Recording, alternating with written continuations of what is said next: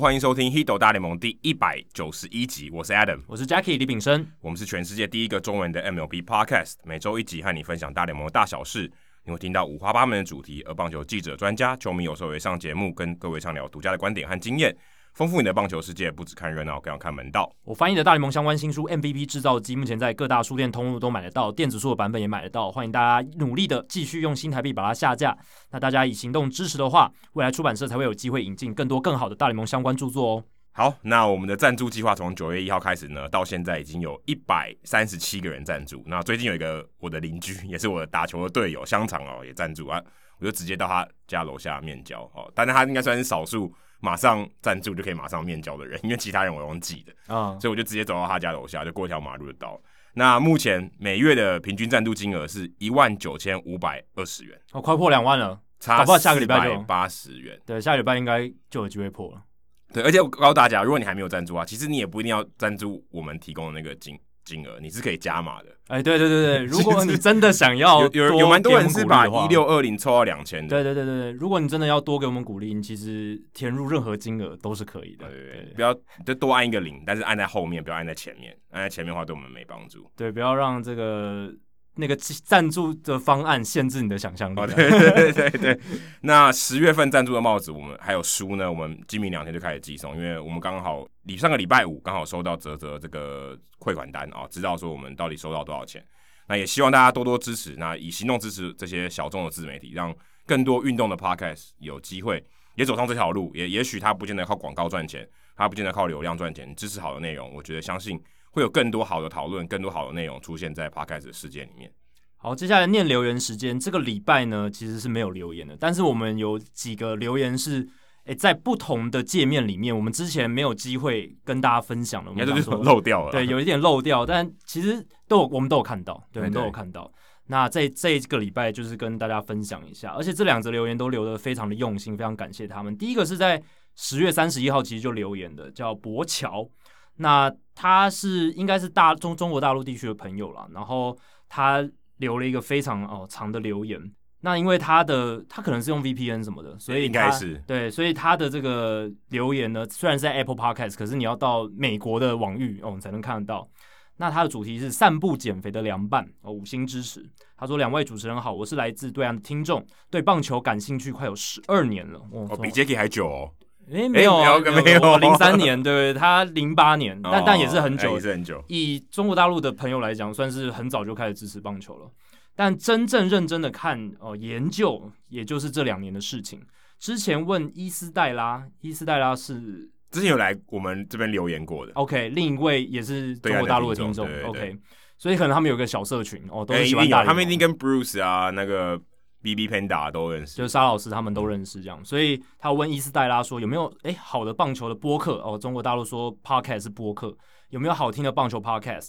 那伊斯黛拉立马推荐了我们节目《Hito 大联盟》。这个博乔他是一个全集控，就是刷剧啊一定要从试播集，对，不是那个 Boxing 那个全集，对，对，第一集要到最后一集那个全集，对，全部的集数都要看完，连那个 Primer 试播集、Pilot 试播集他都要看哦，刷到最后一集。那看书一定要从封面第一页啊，直到最后的条形码啊，都要读完的强迫。条形码就是条码了。对，就是条码，都要看完的这种强迫型的患者。强迫症，强迫症，强迫症，强迫症的这个读者。所以当时看到一百六十集的节目，顿时感到压力山大，因为他有这种强迫的症状的话，他一定要逼自己把这个可能一两百个小时的内容，甚至更多哦听完。所以他的耳朵会不会受不了？因为我们前几集真的也不是很 OK。诶、欸，对，有有几次呼吁大家不要从第一集开始听，而且前面二三十集有一些在访问的时候有一些技术上的对麻烦，所以那个录音的品质其实不太好。而且说真的，三年多前的东西还要听，我自己是很难理解啊。但如果每次我们讨论这话，你会觉得很好笑。但如果听得下去，代表我们前面做的东西保值性很高，即便现在听还是有一些价值，对吧？我自己是不会回去听的。有时候我也会会去听一些就是其他节目早期的节目哦，对啊。但你可能会刷他，可能有。有一些访谈什么之类的，可能是三年前的，或者是我想特别去了解那个时候发发生的当下的某个事件哦，那样子听就会觉得哎、欸，好像活在那个时候了，哦、好像就可以去了解那个。也是有这个道理。对，疫情期间因为常待在家里面，他发胖，所以为了减肥，每天走路。那 Hito 大联盟就是陪伴走路的解闷良药。有一次和 BB Panda 就是沙青青老师，也是我们中国大陆一个很忠实的听众，他们一起录 Podcast，录完回家的时候，他在路边停车，呃，等车啊、呃，我则是照旧的戴上耳机听上听我们节目这样子。结果你是读简体字有点障碍哦，呃，还还可以，还可以，大大致都看得懂，对，应该是没有看不懂的字，只是需要转换一下。嗯、他说，结果骑电动车从他身边经过时，正好听见哦，你们在。Q 哦，沙青青老师赞助我们的这个《Hito 大联盟》节目，他说感觉很奇妙，因为那时候沙青老师刚好骑电动车这样从他身边经过，就我们刚好讲到，然后刚好对，刚好他从你面前出现。其实这个蛮常出现在我生命中，我常常有时候找朋友就传讯息给他，嗯、他说。我刚刚才听完你们节目，然后你马上传讯息过来，你是不是有监视我的这种感觉？就是他在做一些跟我们相关的事情，然后我们刚好有跟他联系，这样子。就他刚好在听《Hito 大联盟》，然后突然就传讯息来，因为感觉很怪，变他好像在旁边听我说话，然后我突然我中断某一个动作，然后突然看到主持人讲话传讯息给你，或者是呃有一些读者在读我文章，然后我传讯息给他，对，蛮感觉蛮怪，对，就是会有这样的感觉。那他觉得非常奇妙，这感觉对，所以博乔跟我们感觉差不多。他说现在。听我们节目听了半年了，那听了大概五十几集了，我我们的节目，那感觉自己因为听《Hito 大联盟》，他的棒球史的知识每天都以指数级增长，哇，用指数级来形容，非常的厉害哦。那他说感非常感谢我们。那除此之外呢，他也说之前在淘宝买了 MVP 制造机，所以他想要现在想要看看哪一个赞助计划才比较适合。不知道博乔已经赞助了没有？呃，好像没有，好像这个名字没有印象，除非博乔不是他本名，对，除非是他的化名。那博乔，如果你想让我们知道你是赞助哪个方案的话，欢迎再跟我们讲啊。对，也许我们可以给你一些特别的。对啊，会不会有一些什么特别的方案，或者是有一些傻逼鼠之类的？傻逼鼠他听不懂。哎，对，就是有一些特别的 bonus，对对，特别的 bonus。傻傻逼鼠是台语啊？对，应该是台语。哎，是日语，是 service 台台语化的日语。对。然后第二个是在 YouTube 留言的，我们其实也会看 YouTube，所以大家如果在 YouTube 留言的话，我们也会看得到，只是。哦，有时候我们在念留言的时候，我们会先以 Podcast 的平台为主，所以会先把 Podcast 平台念完。那有时候 Podcast 太多，我们就没办法照顾到这个 YouTube 部分。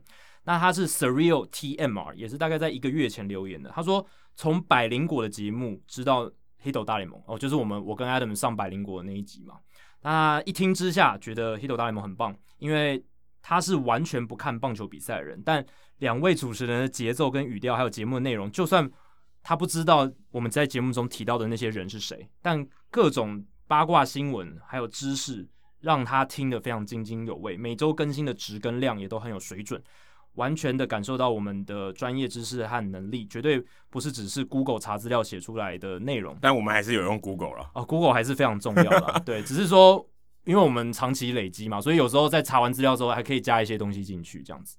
那 Surreal TMR 他说，这节目对他来说真的是棒球 Podcast 界的麒麟王。现在应该是后羿弃兵，哎，对，比较红一点，西洋版的，西洋版的，而且是真人版的这种麒麟王。麒麟王好像有有年代有点久远，也 可能透露出 Surreal TMR 他的年纪。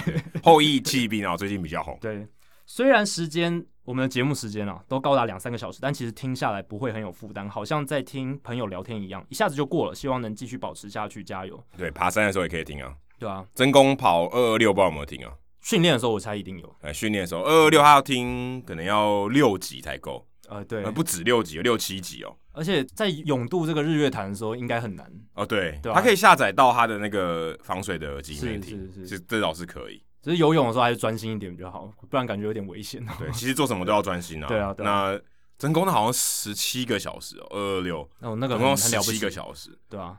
我们录音的这天刚好真功有在他脸书上发他的感想文，确实是很了不起。一个已经六六十岁的人可以完成这样的事情，很真的很厉害。叫我们连录十七个小时的 podcast，我们都做不到，更别说是一直在运动。对啊，而且像我们就二三十岁的人，我现在去爬一个小山，我都快累死了。他给我一个月时间完成二二六，累积起来我可能都恐怕都做不到。对，我给我一个月的时间，我每一天都去走，可能都走不到那么多。对啊，骑脚踏车 要骑一百八十公里，我一个月我可能也骑不到，太可怕了。但总之就是感谢 Surreal TMR 他在 YouTube 为我们留下这个言，所以我有 Surreal TMR 的反应，我们也知道说，其实我们 YouTube 频道也是有一些人在关注的，所以呃，不管你是用什么的收听平台，都希望哎大家有机会的话，可以留言给我们鼓励，这样。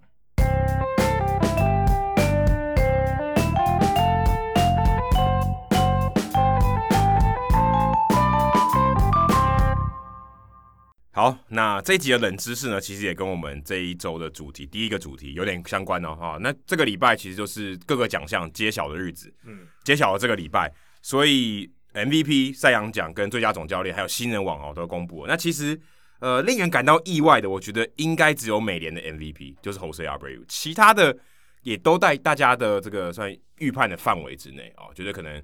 诶，不管是他第一名或第二名，觉得好像差距不会很大。那 Jose Abreu 拿下美联的 MVP，那可能在季前大家完全不会想到 Jose Abreu 会有拿到 MVP 的这一天。也许 OK，他是一个很稳定的打者，但你不会想到他这么突出。你可能想的是 Mike Trout 或者其他的人这么突出，更高档。你说 Mike Trout 跟 Abreu 比，一定是 Mike Trout，大部分都会投。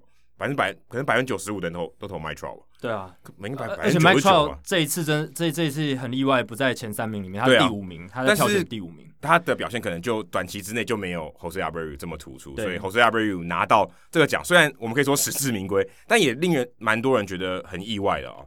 那 Jose Abreu 大家知道，他拿过新人王，二零一四年的时候，第一年他来从古巴来到美国就拿到新人王啊，当然他当时是大雾了。你知道其他还有哪些人是古巴出生的 MVP 吗？我知道一个，因为我最近有写一篇文章，写到这个大联盟史上最令人意外的 MVP。那有一个我记得叫 Zoilo Versalles 哦，他是以前双城队的球员，然后他拿过一次 MVP，可是他拿过那一次 MVP 在一九六零年代嘛，拿过那一次之后，哦，他的成绩就一直下滑，而且他其实本来就是一个不是那种大炮型或者是攻击力很强的选手，所以。那他那时候能拿奖是非常令人意外的，而且迅速衰退。我记得那篇文章里面有写到，对，所以我我知道这个，但我不知道他还有没有其他的，应该应该有。我可以可以可以给你的提示，不止对，不止一个，不止也不止 Abreu，就是，不止 Versalles，对，还有还有另外别人，还有其他人，对，还有其他人。所以我目前就只想到 Versalles，现在要我想其他的可能有点困难。其实另外一个，我告诉你，有答案提示是三个好了，总共三个，总共三个，还剩一个。那那个人非常非常有名。非常有名，但是你可能想不到他是古巴出生的。OK，你可能没有这个连结，嗯哼，就是你你肯定知道这个人，但是呢，你不知道他是古巴出生的。因为其实蛮多人是古巴出生的嘛，Yonder Alonso 就是古巴出生的，对啊，对吧？对啊，那像 Orlando Hernandez 公爵，这个是的，他就叛逃的嘛。对，所以其实大联盟史上有名的古巴球员是多，但我现在就是想到这两个嘛，那。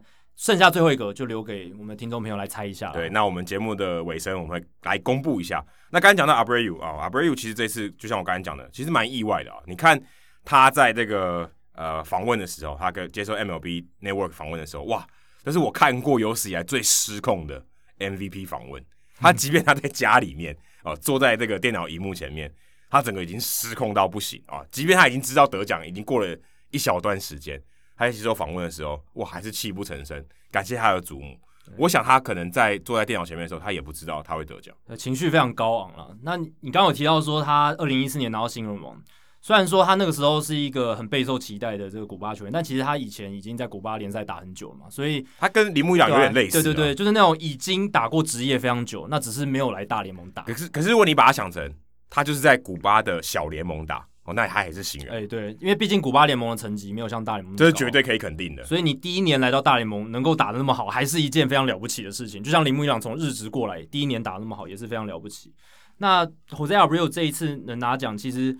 真的是很不简单啦，因为他的竞争者非常强嘛，Jose Ramirez 还有 DJ LeMahieu。对，那 Jose Ramirez 他其实也拿到八张的第一名选票，哎、欸，其实蛮多的，哎，竞争力非常强，而且他的这个得票的这个分数就是有积分嘛，这个 MVP 的票选是有积分制的，第一名的选票可以得十四分，对，最最多分，然后第二名开始就是从九分以下往下，以此类推这样子。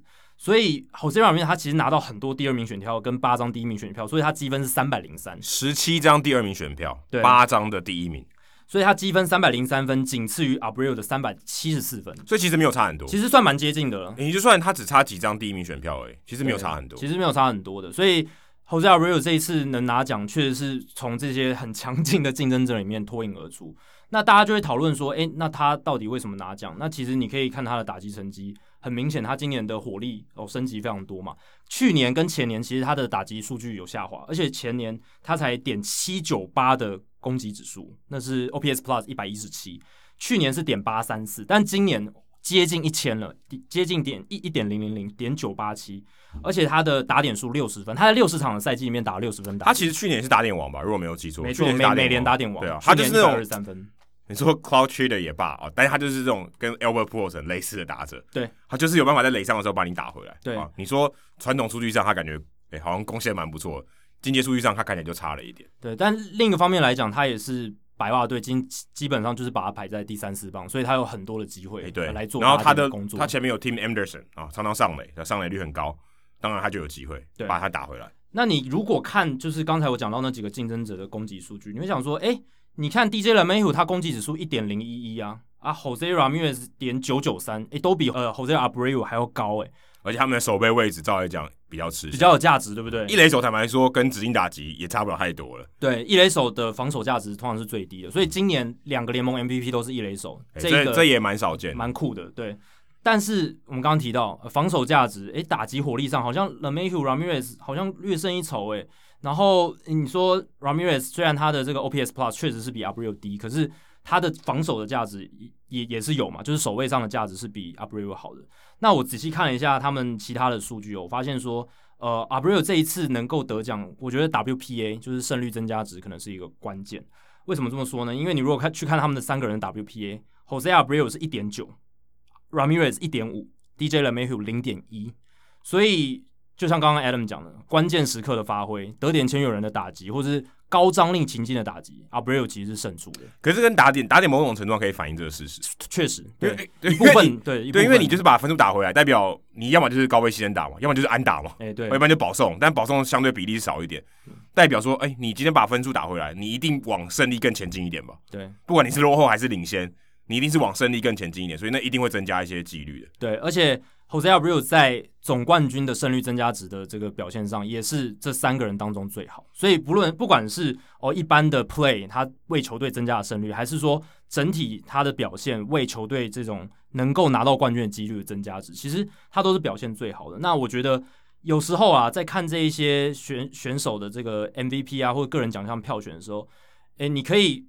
依据你个人的喜好，或者是你觉得最重要的项目去做加权，因为这个是票选嘛，他没有说你一定要按照什么样。对，这跟金手套今年的不一样了。对对对，金手套今年就是你只就是数据是怎么样，基本基本上都是按照分数来排名。对，就跑出来哦，就是结果。但是这个不一样，这个是记者他们去票选的，所以每个记者他心中可能觉得，哎，我觉得打击对我来讲比较重要，我觉得打击的这个整体的火力，但有些人可能觉得。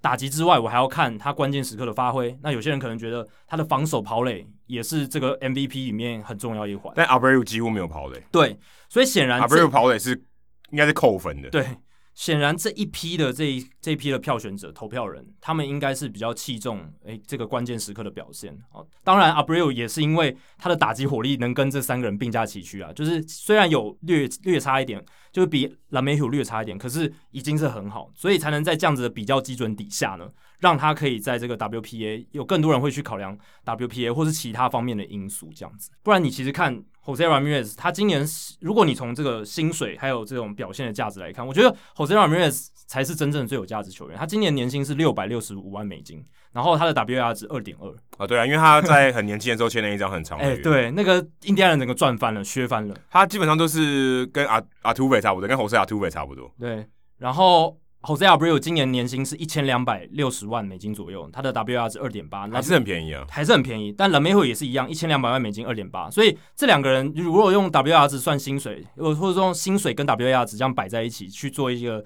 比较的话，Ramirez 好像是最划算的。你如果要这样去算这个价值的话，其实从这个角度看，Ramirez 会是所谓的呃最有价值球员。对，而且他的守备位置更有弹性。LeMahieu 的话，二垒跟一垒。那 Jose Ramirez 二三垒都可以守，Abreu 就只有一垒。哎、欸，今天你讲到 Jose Ramirez，你看张玉成就很真的蛮水的。哎哎、欸，二三有啊，二垒有 Cesar Hernandez 金手套，三垒有 MVP 第二名 Jose Ramirez，游击区有你的看球队的看板人物，你哪有空间？真的、啊、根本没空间。你刚好遇到了印第安人队他们内野最强的一个时期哦，但是好处就是。他们有人会受伤了，哎，对，Jose Ramirez 受伤，张育成才有机会上来嘛。是，可是你相对于其他队，这个内野黄金阵容那么强，林林多，你刚刚讲 Cesar Hernandez、林多、Ramirez 坐镇，张育成的空间真的会受到一点压力。林志伟某种程度上也蛮类似的，对，呃，Rafael Davis 跟 Xander Bogaerts 二三有二三卡，二三有卡住了。虽然二垒 Peraza 打的不好，但是还林志伟没太多机会，对啊，但相比于张玉成，我觉得林子伟算好一点，因为 Dustin Pedroia 这几年基本上不能上场，这已经开出一个。但林子伟没有好好把握，所以整整体下来，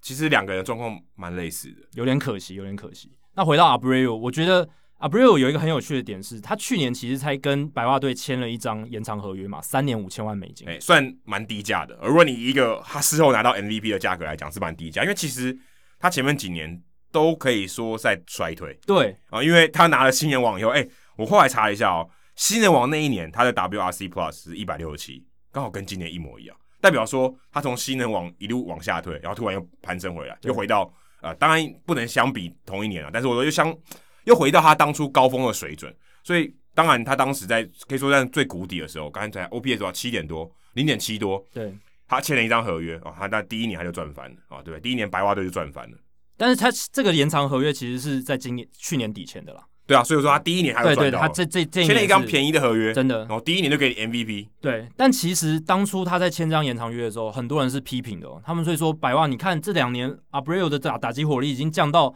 这个 OPS Plus 就大概一百一十七、一百一十八左右了，一个一垒手。对，跟以前比差非常多，跟他以前一百四、一百七比较，已经降非常多。而且他就刚刚讲了，只有 DH 或者是一垒的价值，你这时候。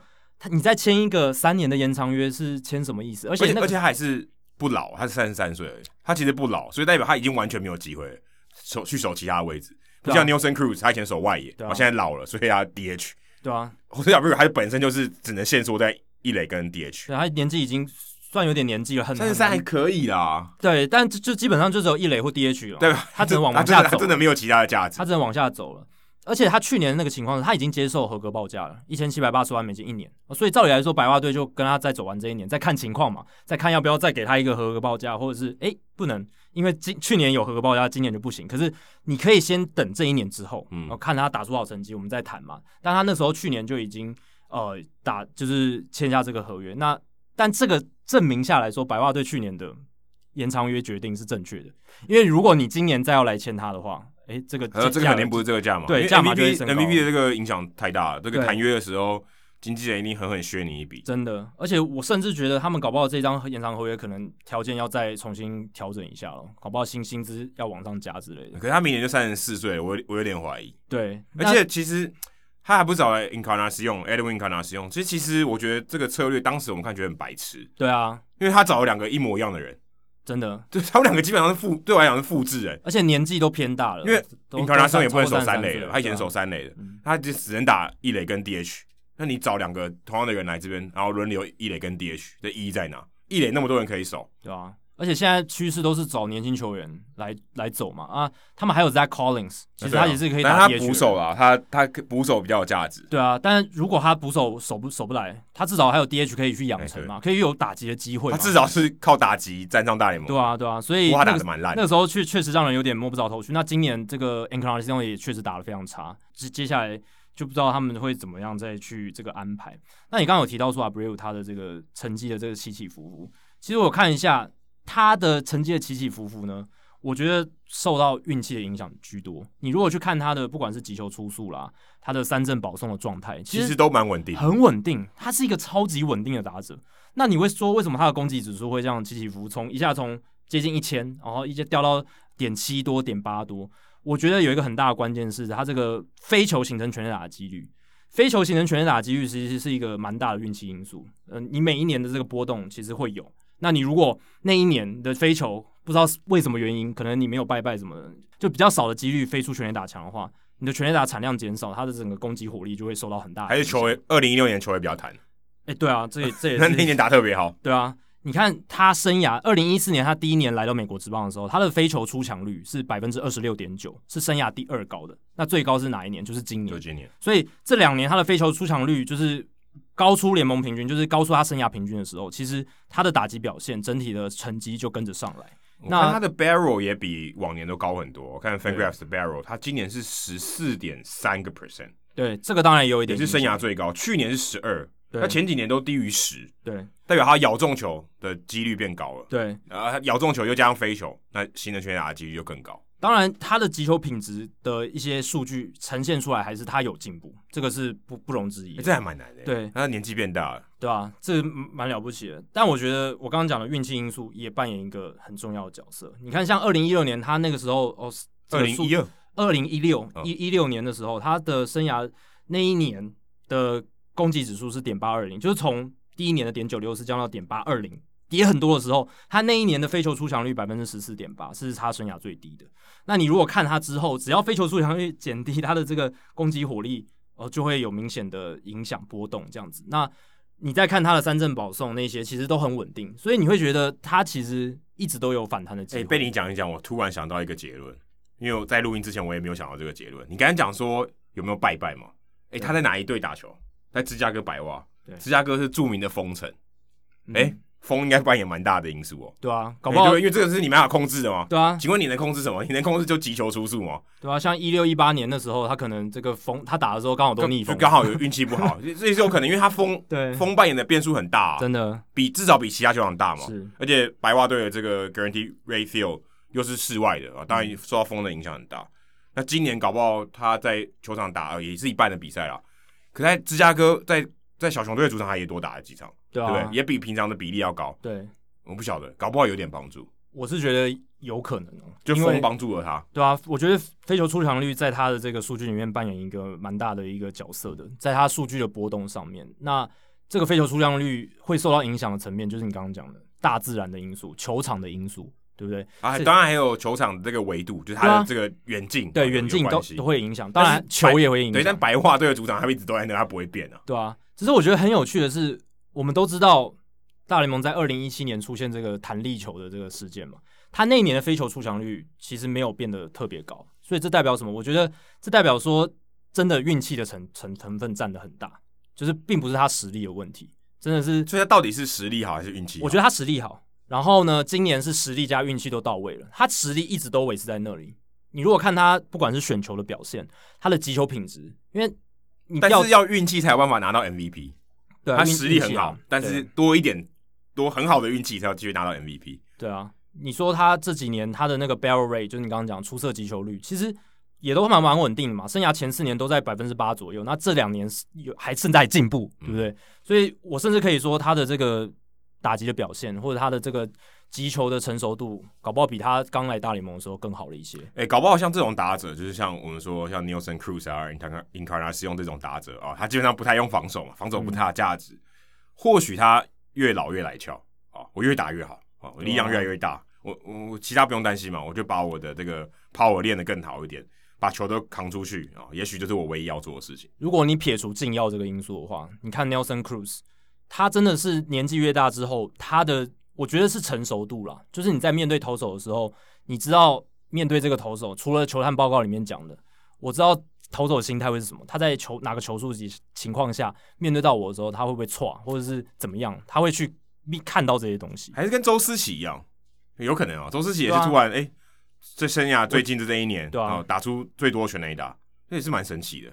三十八岁，然后二十二支全垒打，好像生涯最多。对啊，陈鏞基也是啊，陈鏞基也是在今年打出非常好的成绩，所以。当然，这些老将他们的体能或者是一些基本的能力值，一定会随着年纪有一些老化。速度反应，这个是一定会老化。对，但你说他的打击成熟度、他的策略、他的击球的掌握度、把握度，诶，搞不好所以随着年纪会增加。那如果他这个增加的程度大于老化带给他的衰退值的话，诶，就成绩就会进步起来。感觉起来还是进步，因为他一定会衰退的。我觉得某些层面一定会衰退。我觉得很关键的是还有选球，选选球，我觉得是很大的关键，就是你越老可能越知道说。哪些球是我可以掌握打得好的？年轻的时候，你可能觉得我年轻力壮，我什么球都可以打到，所以选球上面没有那么精，或者是在不好的球速的时候，你也要硬硬去打。我觉得这通常正常的情况应该都会这样吧，就是你的经验越来越多，你一定呃在选球的稳定性或在策略的制定上，你一定经验上，甚至你也更不怯场啊。一定会有一点帮助，对，只是可能大大多数的人实力衰退太快，哎、欸，对对对，他就跟不上了啊。这个心有余而力不足，所以这些我觉得这些球员他们也是因为身体保养的好，这些老将身体保养的好，所以才能在减少老化衰退的这样情况下，成熟度上来，打击的成熟度上来，继续带领他们往这个生涯的第二波高峰这样子。那 Freddie Freeman 啊，Freddie Freeman 跟 Jose Abreu 我其实觉得也蛮类似的，在他们的这个生命的旅程，在加入大联盟以后。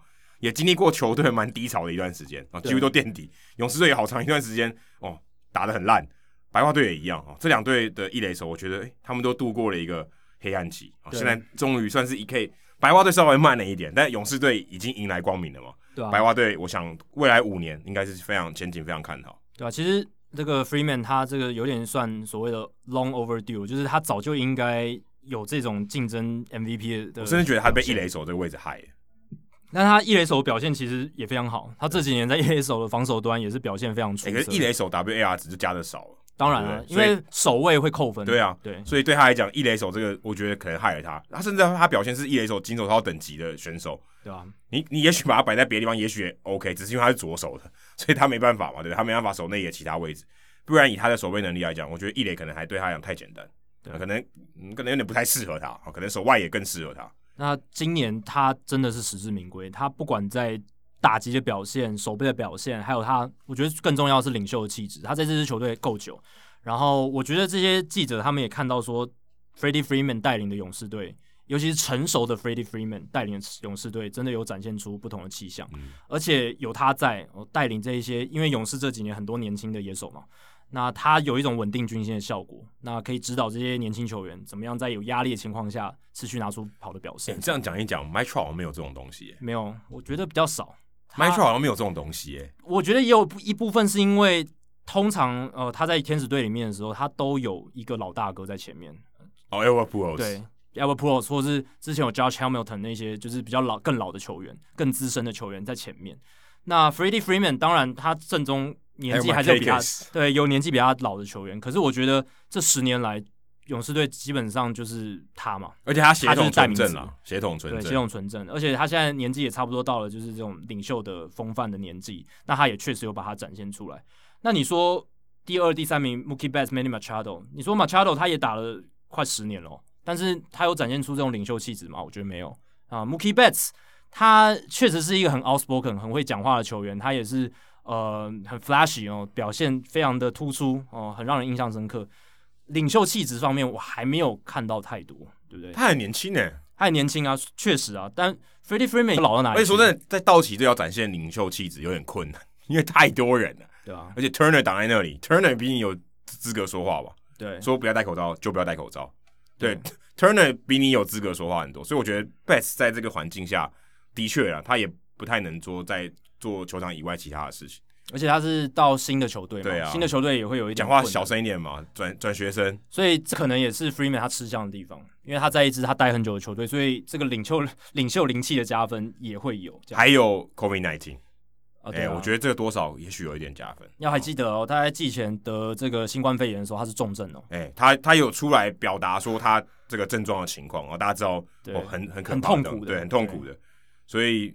也许，而且有点加分。老将马凯凯一开始就是因为听到他说这个病很痛苦，吓得不敢打，后来又回来打，后来又回来打。对，所以一开始他其实是没有打的，后来才说要回来打。所以 Freeman 一开始是因为得肺炎，然后呢引发了很大的关注，没有想到他竟然能在季末的时候得到这个 MVP 奖。你说他在得到那个新冠肺炎的时候，谁会料得到他能够今年打那么好？然后还得 MVP 基本上可以打出生涯年了吧？对啊，这是因为得病以后，哎，当然没有这没有因果关系啊。我说你得病以后，你拿了 MVP 奖，哇，这也不简单呢。对啊，非常不容易的一件事情。这个一般人可能都做不到。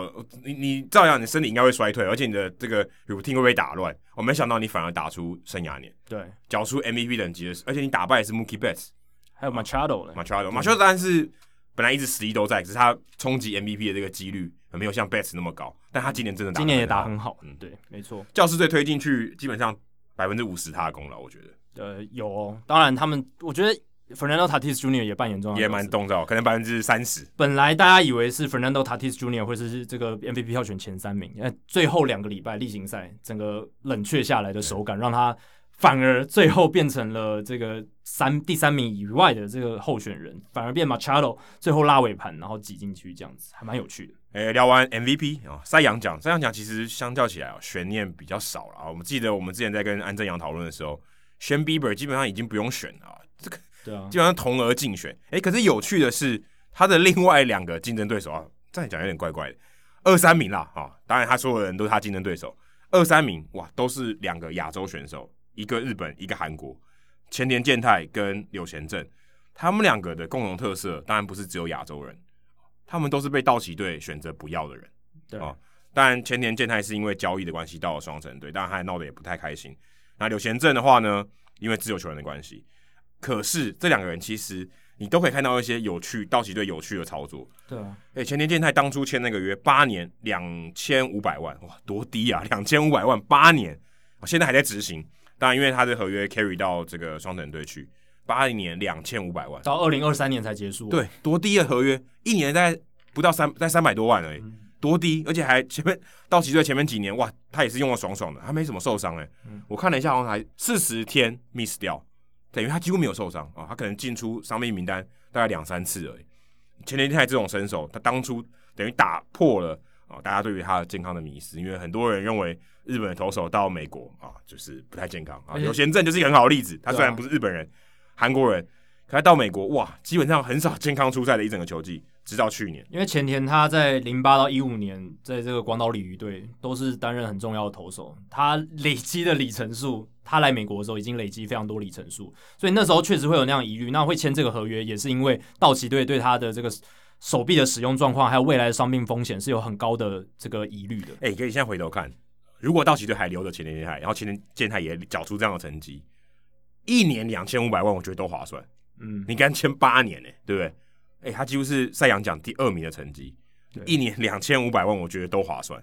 但要考量一点是，今年当然是六十战的赛季，然后前田过去的问题也是在于他的续航力能不能投长。嗯、那这个也是道奇队使用他的方式，就是他们因为觉得他的手臂的续航力没那么强，所以在使用他也是非常小心，一直是先发中继哦会轮掉。这样，可是我觉得先发当然是比较适应的角色，中继他虽然也做得很好。可是他很明显就不喜欢，对他内心是非常喜欢做先发投手的，这也是为什么他最后几年在道奇队其实是过得不开心。他只有在二零一六年第一年的时候全职担任先发投手，三十二场先发，之后的每一年他都有这个中继或后援的初赛，然后最高的这个先发场次就二十六场。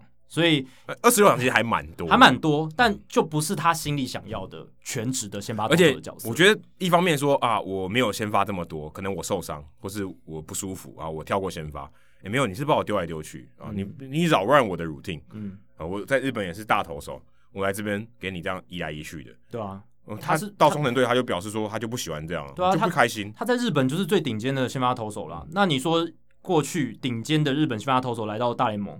大部分人都还是用这个全职先发投手来做嘛，对不对？像田中、达比修、呃黑田、黑田，对啊，都是这样子做的。那为什么只有我？当然我我也山口俊今年就没有啊，但对，但可是那个成成绩不一样，成绩不一样，成绩差了大概两三级以上。那前田他是以前的 A 咖巨星，然后来到日本呃来到美国之后，反而好像被对待上好像是一个二三线投手的对待方式，他当然会有一点不合约就看得出来，合约我觉得就蛮，其实我觉得蛮羞辱人的，对啊，而且去年。呃，应该说今年二月的时候，道奇队会把他交易出去，某种程度上也是投一个不信任票嘛。他觉得，诶，这几年我们用前田已经用了，我们就觉得他价值已经极大化了。我们现在想要升级我们的阵容哦，所以可是的确啦，对，的确也是合理的做法。对于道奇队来说合理，对，因为因为他们农场深度够，有 Dusty May、Gonsolin，对，都接得上来啊。其实我需要前田吗？嗯、呃，问号。但如果你能预见说前田今年投的这么好的话。我绝对还是会把它留下来，三百万美金，对不对？如果我是道奇队的话，划算到炸！划你三百万拿一个赛扬奖第二名，对啊，所以道奇队又把他交易出去，完全就是我我觉得很大一部分是投一个不信任票，然后他们觉得他们就是需要 Bruce Star Graterol 哦，这个年轻的先发，红袜队不要的，对年轻的这个火球男，嗯、对，当然他们现在是把他当这个后援投手在培养。那 Graterol 确实对道奇队今年或是未来的牛棚的帮助是蛮大的，可能比前年还大。可能呃，这我这我不确定，因为前天我我觉得前前天过去在道奇队的牛棚也扮演要角，而且季后赛的时候、哦、几乎是右杀，嗯、对，完全右右杀的墙头，所以我觉得 Brusdar Graterol 他的角色就会被定位在那种，如果他是后援投手的话，就是可能那种一局的这种火球投手这样子，有点像 Aroldis Chapman。那前田他那时候的角色不一样，不过前田他给你也是更多的弹性哦，先发后援两相宜，只是他这样子的话就会心生愤懑嘛，他会心生不满。所以某种程度上，你可以理解道奇队他把他交易出去的决定。可是你回过头来想，你会觉得啊，道奇队好可惜。要是他们留住前田，会发生什么样的事情？可是搞不好就是因为前田到了双城，双城给予他不同的协助，给予他不同的执教。我觉得没有哎，就给你一个先发角色就够了，你就整个这个怒气就爆发了。但我，我要证我要证明给道奇队看说，说我就是更厉害的投手。但我觉得双城队的执教上面可能更强。因为前田他过去啦，在道奇队的时候，我觉得没有展现出像他在到呃双城队这样的主宰力，还有他的这种三三振保送比，他今年的 K 九值十点八，B 九值一点四，三振保送比是八，哎，这个是很离谱的数字。对啊，之前最高就四而已。当然前田本来就是一个控球还不错的投手，但是他来到双城之后，三振能力维持的很好，然后基本上不太会被打安打了，然后保送又降得非常低，所以是完全的大幅升级。那很有趣的就是，你看道奇队，对啊，你刚刚讲了前天放弃掉了，交易走了，然后柳贤镇也没有要跟他续约。柳贤镇去年投得多好，对不对？几乎是快要拿赛扬奖的程度了。如果是我，我也不会选择跟柳贤镇续约，他的伤病史太可怕了。对，他确实有太可怕。如果要我签 FA，我绝对不会签伤病史这种这么丰富的投手，太可怕了。可是我觉得以他投出来的成绩是还是可以值得投资的，只是说你把它定位在什么样的程度，你要把它定位在。接下来四年都是你球队唯一的王牌投手嘛？那可能不行，因为他有很高的伤病风险。呃，现在看起来他是蓝鸟队的王牌投手，对王牌投手。但我觉得蓝鸟队他们要有竞争力，他不能只靠他，一定要靠其他的先发投手，呃，年轻的 Nate Pearson 或者其他人要上来，不然只靠他，他有很大的伤病风险，他续航力没有那么强，他可以是一个很好的二三号，他的这个逐局的投球实力可以到王牌，可是体能体能续航力上面他没办法吃那么多，所以他是一个我觉得很好的二三号。那那时候。蓝鸟队把他签下来，四年八千万美金。现在第一年看下来是非常值得的。虽然蓝鸟队呃在季后赛第一轮就掰了，第一轮就被杨基掰了嘛，对，对，有点可惜。但是可以看得出来，蓝鸟队是在一个往上的方向走。那这张合约我觉得会对他们接下来的竞争呃帮助非常大。那道奇队就是觉得从他们角度来看，他就是一个年纪有也也有了，那伤病风险度也提高很多，所以把他放弃掉。哎、欸，我看了一下他在道奇队这几年。他几乎有一整年的时间，全部前前后后加起来有三百三十二天在伤病名单，嗯，太可怕了。这个还不包含休赛季，诶，这包含赛季的时间呢。对，这太可怕。他基本上有两个整季都没打球。对啊，你如果去看他的这个 Baseball Reference 页面，二零一五年完全没有出赛嘛？对啊，这是一个很明显的。二零一六年其实也不不用算，因为二零一六年他只出赛一场。对，而且他基本上能受伤的地方都受伤，脖子、鼠蹊部、脚、屁股、手肘、肩膀。全部都有受伤，对这种人，要是我是道奇队，我也不敢要。但是你必须看他接下来这几年哦，从一八一九年一，尤其是一九年，他二十九场先发，算是有给你一个可以提高信心的原因了。但我会觉得，就是因为他前面几年休息的真的很够，哎，所以手臂非常的新鲜，哎，至少他不过他身体其他的部分有被养好，对啊，就是因为复健的关系，有更多的照料，然后他的这个。精神啊，然后这个想要 redemption，想要报复、报仇的这种，也不是报复，想要证明自己的这个心，我觉得这个欲望更强。对啊，尤其在二零一九年，对他是比较有帮助。因为你你说你头呃，你你如果腿受伤，或者是非手臂的部分受伤，你其实手臂那时候是获得休息的，对啊，你没有像其他投手持续的去磨耗它。所以在这样的情况下，就确实有像可能像 Adam 讲的，他这几年诶有把这个续航力投出来，尤其是去年啊，去年的续航力有投出来，可能就是这样的原因。一五一六年他完全没有出赛，那两年真的非常伤。不然其实一三一四他那时候也表现的很好，刚来美国时候，刚来美国时候很好，表现的还不错这样子。那这两年是我觉得也很有趣，就是随着年纪越大，三十二、三十三岁的年纪，反而投出最好的成绩，然后达到一个生涯的巅峰。而且他的球速其实没有比以前快嘛，其实是降的，更慢的。他就变成一个多球路，对左头版的 Great Maddux。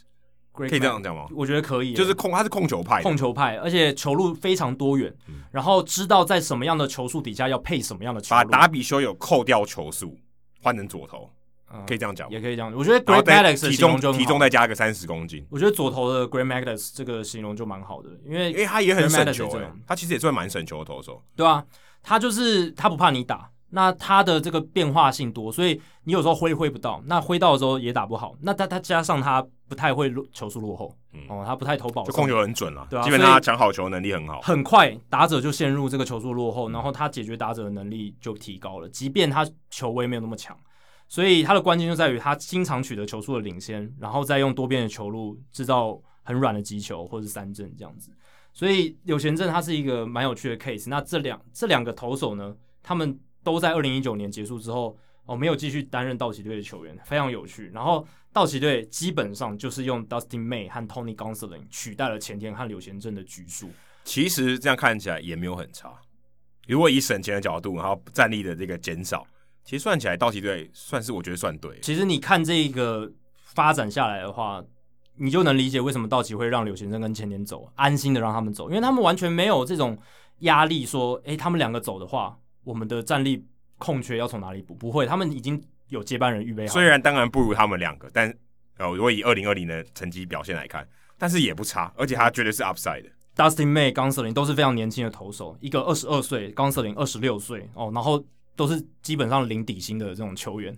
而且你说表现上，今年当然啊，前、呃、田跟柳贤镇一百三十三点二局，两个人加起来一百三十三点二局，防御率二点六九哦，很优秀。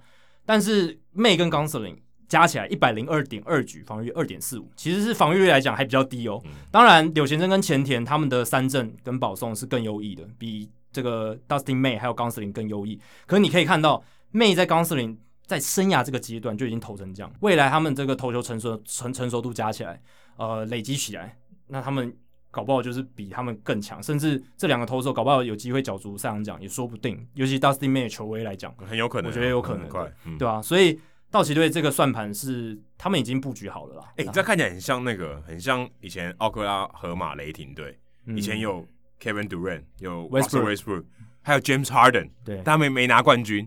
道奇队曾经有这么多这么强的投手，哎，但他们现在还是有很多很强的投手。对，我说当时有这么多更强的，可能也许更强的，就是在在他们生涯更高峰的时候，在那边道奇队没拿冠军，但他们都有打进季后赛嘛？对，他们也拿分区冠军。还有那还有达比修有，哎，他们曾经也有达比修，达比修有今年国联也第二名，对吧？你看他同时有这三个投手都曾经打过道奇队，然后都没有留在道奇队。嗯，然后他们能够一直推陈出新哦，这些好的投手更更迭之后，还是有 Dustin May、Tony Gonsolin、Julio Urias 这些很厉害的年轻投手不断的递补上来。牛棚有确认，我们用交易了 Brusdar Graterol，对不对？这些好的投手一直不断的更迭。Walker Buehler，Walker、嗯、Buehler 等于撑起了呃 Clayton Kershaw 衰退，然后还有呃前田啊这些投手渐渐的要离开球队的这个阶段的时候，Walker Bueller 撑起了王牌投手的位置很像当年 Kershaw 上来哦，那时候他也是救世主，就撑起了道奇队的这个轮子。对啊，哎，你看道奇队真的不简单哦。当然，我觉得今年他们应该算是 What a relief，对不对？嗯，拿了冠军，哦，终于可以松一口气了。未来压力应该没那么大了。哦，相较起来，哦，至少我建军到现在有一个成果吧，对不对？这个成果就是你们想要的。那我觉得或或许也许接下来两三年他们的这个竞争的这个压力会小一点。哦，就有没有拿冠军当然很重要。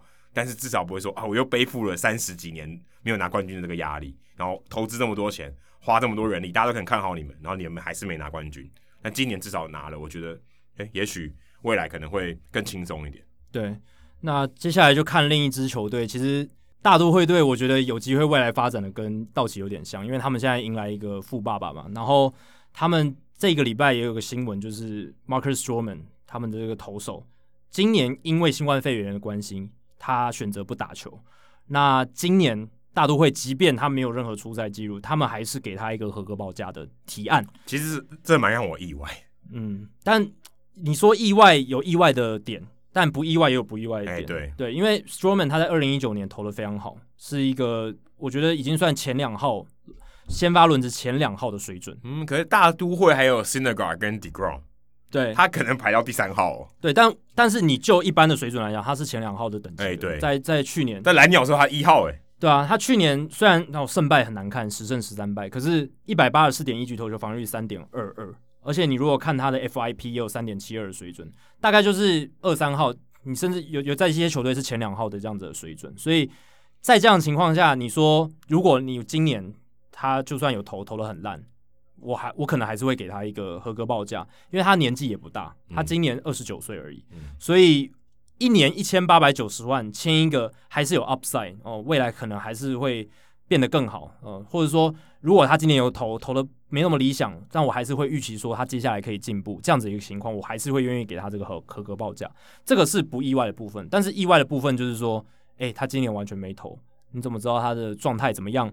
而且他是一个滚地球型的投手，相比于 Jacob deGrom 这种哦三振强力型的，老实讲啦，我对于滚地球型的投手，我的疑虑还是会高一点啊、因为你不知道说他接下来的运气的对他投球成绩表现的这个成分占多少，搞不好那一年呢球都刚好钻出去，对不对？他的表现就变得不好。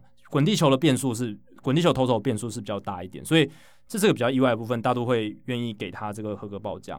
可是你回过头来讲，他们现在有富爸爸了，钱对他们来讲好像不是一个需要太多考量的一个，甚至我觉得有点新官上任三把火。哎、欸，我来做一个决策啊，其实这个决策呢，可看起来合理，也看起来有点不合理，没关系，我做啊，至少我风险小很多，至少我可以说啦，看起来有点不合理，但至少风险没有很高啦，嗯，就是你还可以接受啦。但也没有到说啊，brilliant 哦，这个是明智的决定，倒也没有，嗯，但他至少可以做啊，我现在马上就有一个呃，甚甚至马上可以立即做的一个决策，我觉得他 Cohen 做这个决策，我觉得蛮 OK 的。而且你从球员的角度来讲，Stroman 为什么想要接受这个合格报价？某种程度上，他也觉得，诶，今年的市场。可能对于自由球员不太理想哦，有很多变数，因为很多应该全部的球队在营运上都有亏损嘛，所以大家可能都会勒紧裤带。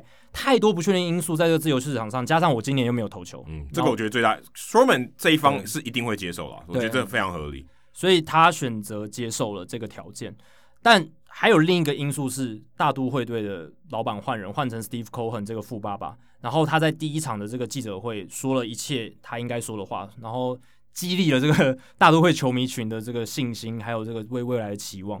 那 Stroman 看起来也对这个老板蛮满意的，我觉得他会接受这个合合格报价，继续待在大都会。这个新老板可能也是一个因素。他也喜欢纽约啦，这个他之前也讲过了。啊、那一年嘛，反正一年留下来，如果 Cohen 并不像大家现在把他描绘的这么好的话。他还是可以离开嘛，欸、对不对？一年后就自由球员了。如果 Cohen 食言，或者是还是没有很好好的来经营这个球队，当然这个几率很低。不过我觉得这个还是要看大都会最后的结果是什么啊。大都会如果打的很好啊，Stroman 可觉得哎、欸、有还有希望冲击季后赛，那他可能会留下来。国联东区其实不好混的，所以其实大都会要能有冲击季后赛的机会，我觉得也没有到很乐观，嗯、也不一定，也不能说还是有有把握，一定有难度的，对啊，国联东区现在竞争真的蛮激烈的，虽然国民队现在。呃，今今年打得不好，可是他们还是有很好的 core 核心阵容在，明年卷土重来是有机会。他们有最好的球员 Juan Soto 还在，啊、对对，然后勇士队不用讲，马林鱼队也开始要起步了嘛。欸、马林鱼队肯定是在起飞的，要往上扬的一个状态，所以国联东区越来越不好打。不过费城人还是最弱的，对啊，费费城人有一定的实力，啊，他们把牛棚修一修，也有也有也有一定的相对牛棚好修很多。对啊，所以大都会对竞争的难度是有的，但是 Steve Cohen 他有钱嘛，那他。也是热爱棒球，所以这两个元素加起来，让他变成一个可能潜在成为一个非常好的一个老板这样的一个可能性。所以他一定要做这笔决定，因为这、嗯、这笔决定某些程度上看起来很容易成。对啊，所以 Stroman 他能愿意这样这个接受合格报价留下来，觉得合理。那另一个我们之前提到有六个合格报价开出来嘛，那只有两个人接受，然后一个是 Stroman，另一个就是 Kevin Gossman。那两个人很有趣，他们经纪公司都是同一家的 Legacy Agency，所以这可能也是背后一个因素吧。就是这家的这个经纪的公司可能觉得，诶，现在接受合格报价对球员是一个比较能够吸收风险的一个抉择。可我觉得 Gausman 他在旧金山真的投的蛮好的，跟他跟他比在精英的时候，我甚至觉得还更好，因为绝对好非常多。对啊，所以我觉得他留下来蛮合理，而且而且他其实年纪也还算正常，就二九岁，也不算太太老。但是我觉得他可能也觉得有风险，他如果到自由球员市场，或许拿不到这么好的薪水。对，他跟 Stroman case 除了过去的历史以外，在今年的状态几乎如出一辙，年年纪一样。然后呃，Stroman 当然今年没有投，可是二零一九年投的很好。然后 Gossman 今年投的非常好，他在巨人队五十九点二局，防御三点六二，他那个差值变速球非常强，然后他球速还可以飙到快一百英里。对啊，他蛮夸张的，他五十九又三分之二局的投球，三振七十九个。对，而且只有。十六次保送，所以这个他三胜三败不是很起眼，但整体数据是蛮好看的，非常好看。FIP 三点零九，哦，非常非常具有展示，投球内容品质是很强哎，对，投球内容品质很好。但因为 Oracle Park 也是投手球场，对，三点零九也是蛮夸张的，对啊。只是我觉得 Gossman 跟 Stroman 就是那个不一样点，就是 Stroman 在二零一九年投的好成绩。，Gossman 是今年，所以我个人会觉得，我后来想一想，我觉得 Gossman 倒是可以大胆一点，选择进入今年自由球员市场，因为他今年才投那么好，而且他是在呃这个旧金山巨人队，然后也应该也是证明说他很易于接纳所谓的 MVP 制造机里面传达一些新的球员养成的概念，所以他才能不断的修正自己，让自己球变得更好这样子。所以我觉得他可以大胆一点，呃，也许挑战一下。但我觉得新度还是有差哎、欸。会有会有会有。Stroman 还是比较像明星一点哈，嗯，对，你会觉得他价值比较高。Gossman 基本上没有什么说话的新闻，没有什么，因为 Stroman 常常在推特上发文嘛，然后常常对一些公众议题发表意见，像拉鲁萨那些事情爆出来之后，哦，他发言的可凶了。当然也因为他他已经找到工作，所以他敢这样子。去批评其他球队，要去白袜，对，我们要去白袜，I don't care。我现在 我觉得没差，我可以这样大力批评这个拉鲁萨。那 Gausman 就是觉得是一个蛮低调的，他最高可能就是二号啊，大家觉得、嗯、哇，这二号已经很不简单了。然后他生涯的成绩，坦白说，我觉得没有像 Stroman 这么突出，他起起伏伏比较大，起起伏伏，但但他一定有一个实力在，不然他也当时也不是大物。只是他的生涯成绩，当然你印象中啊，印象派你也不不会觉得他比 Stroman 好。对啊，对啊？但是你说他他们两个现在领一样价码哦，但但高斯们当然今年投的真的很好。如果你是新潮数据派或者是像这样的话，我觉得您可能会比较喜欢高斯们，因为他三振能力强，而且他又是在这种我觉得是新数据、新科技工具的导向底下，让他做出一些改变，变成一个强投的这样的一个模式。我觉得是很多新的大联盟球队的管理团队很喜欢。搞不好他就是最近这几年的 Charlie Morton。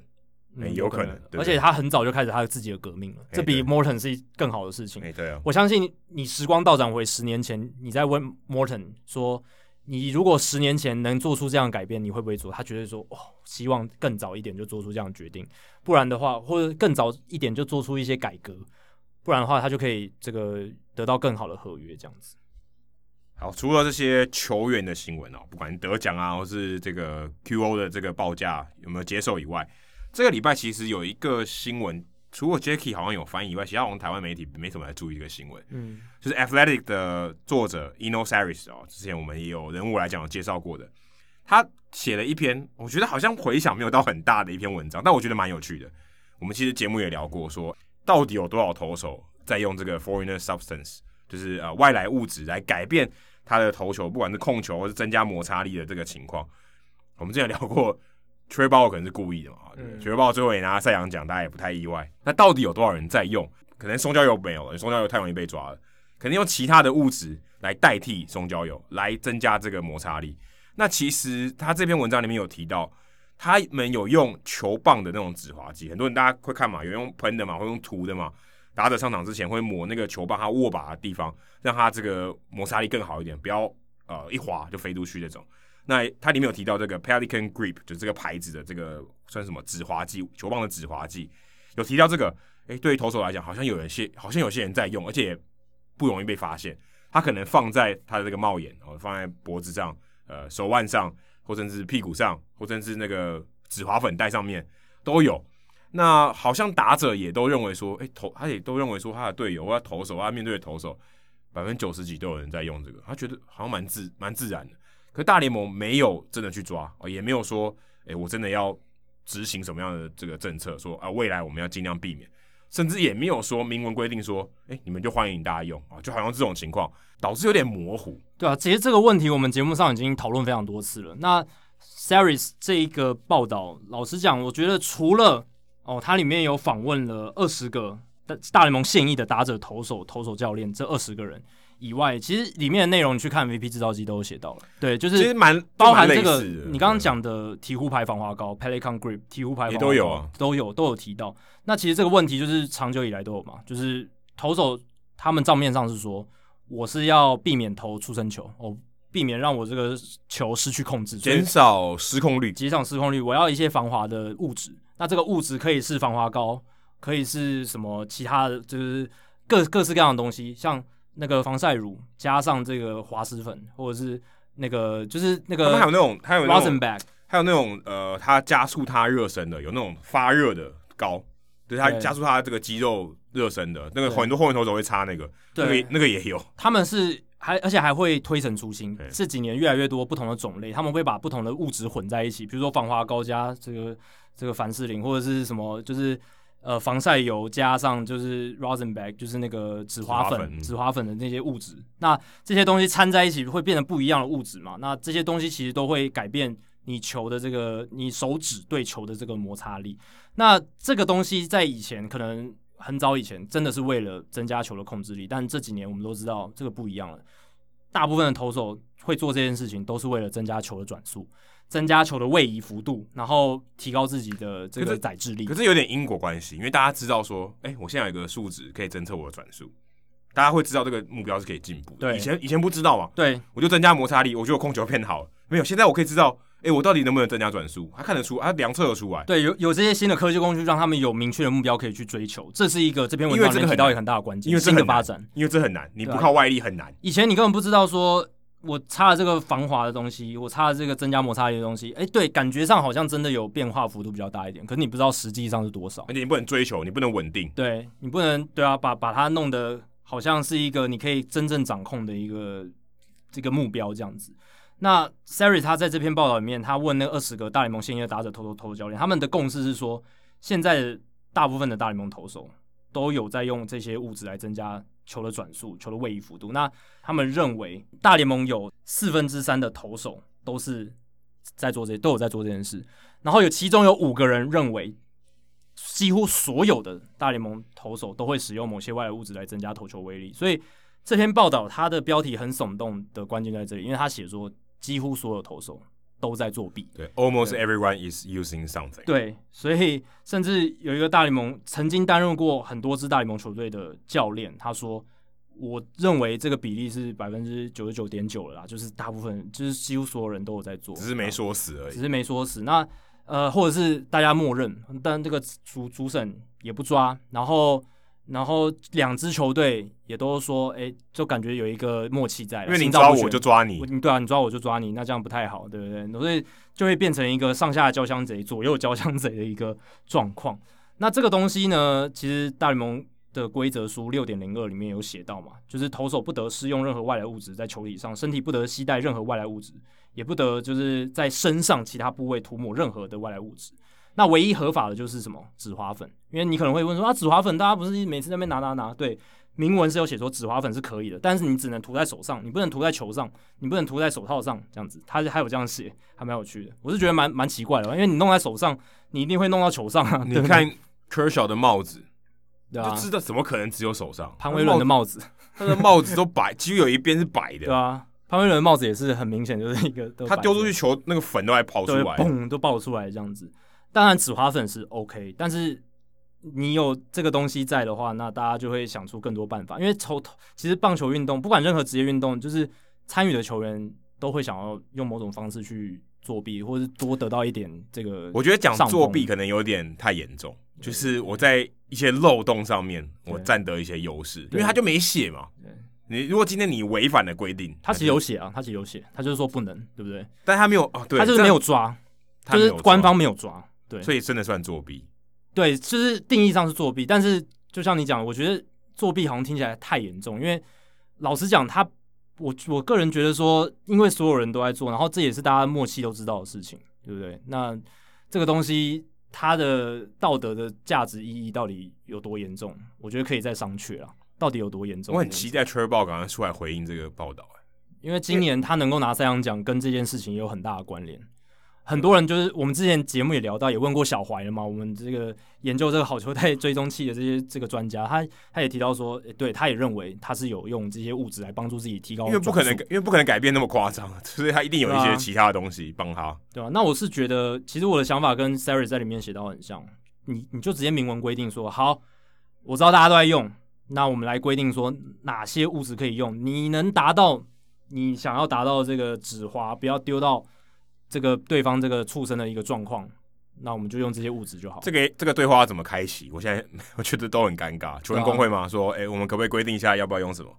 当然，某种程度上知道说我们都在都在用，对啊。而且其实今年季初季前的时候，应该年初的时候，我记得我们节目有讨论过，大联盟现在的这个官方的以前 Joe Torre 这个职位的人叫 Chris Young 嘛，就是负责定定规则啦。听众信箱有一集问到这个，对，有问到这个 Chris Young，Chris Young 可以坐这个位置。对，就是这个督导的主任，大联盟官方的这个督导的主任，他就有提到说，今年他们要用力抓这件事情，就是用外来物质这件事情。这是在疫情还没有爆发之前。对，然后后来我们例行在开打，完全没有任何的消息，完全主审也没有去抓，然后两两方的球队也没有特别针对这件事情去做什么调整。然后也没有特别告诫球员怎么样，所以大家还是用的非常开心这样子。所以呃，Chris Young 那那个变成一个就是就没有形式上的一种声明而已，对啊，形式上的声明就是有点。对啊，就变成空口说白话了，有点像。没办法，我觉得这这也正常啊。大家的注意力不是放在这上面，大家注意是防疫啊，对啊，或确保这个球赛可以开打。如果大联盟真的重视这个议题，真的不希望说大家用越来越多这种物质来影响自己的，来提升自己的投球表现，然后影响打打者的打击表现的话，那就要设立规则，然后不然你就要彻底去执行嘛。我觉得这个对话很难开启，因为你看，如果今天是球员工会，他一定有打者跟投手，嗯、那投手一定说我要。我需要嘛？拜托你定定这个规则，告诉我什么可以用。我希望可以用，我希望呃合法的使用。打者一定说我才不要嘞，你全部给我认真的抓。对，你很难口径一致哎，真的。全工会怎么去跟大联盟谈？而且你如果去谈，就感觉很怪。变，你如果去谈，今天到底是你是要禁止，还是希望呃扩扩大这个范围？你都不对，对。要先要先选好一条路啦。你要么要要设立一个规则，要么就是。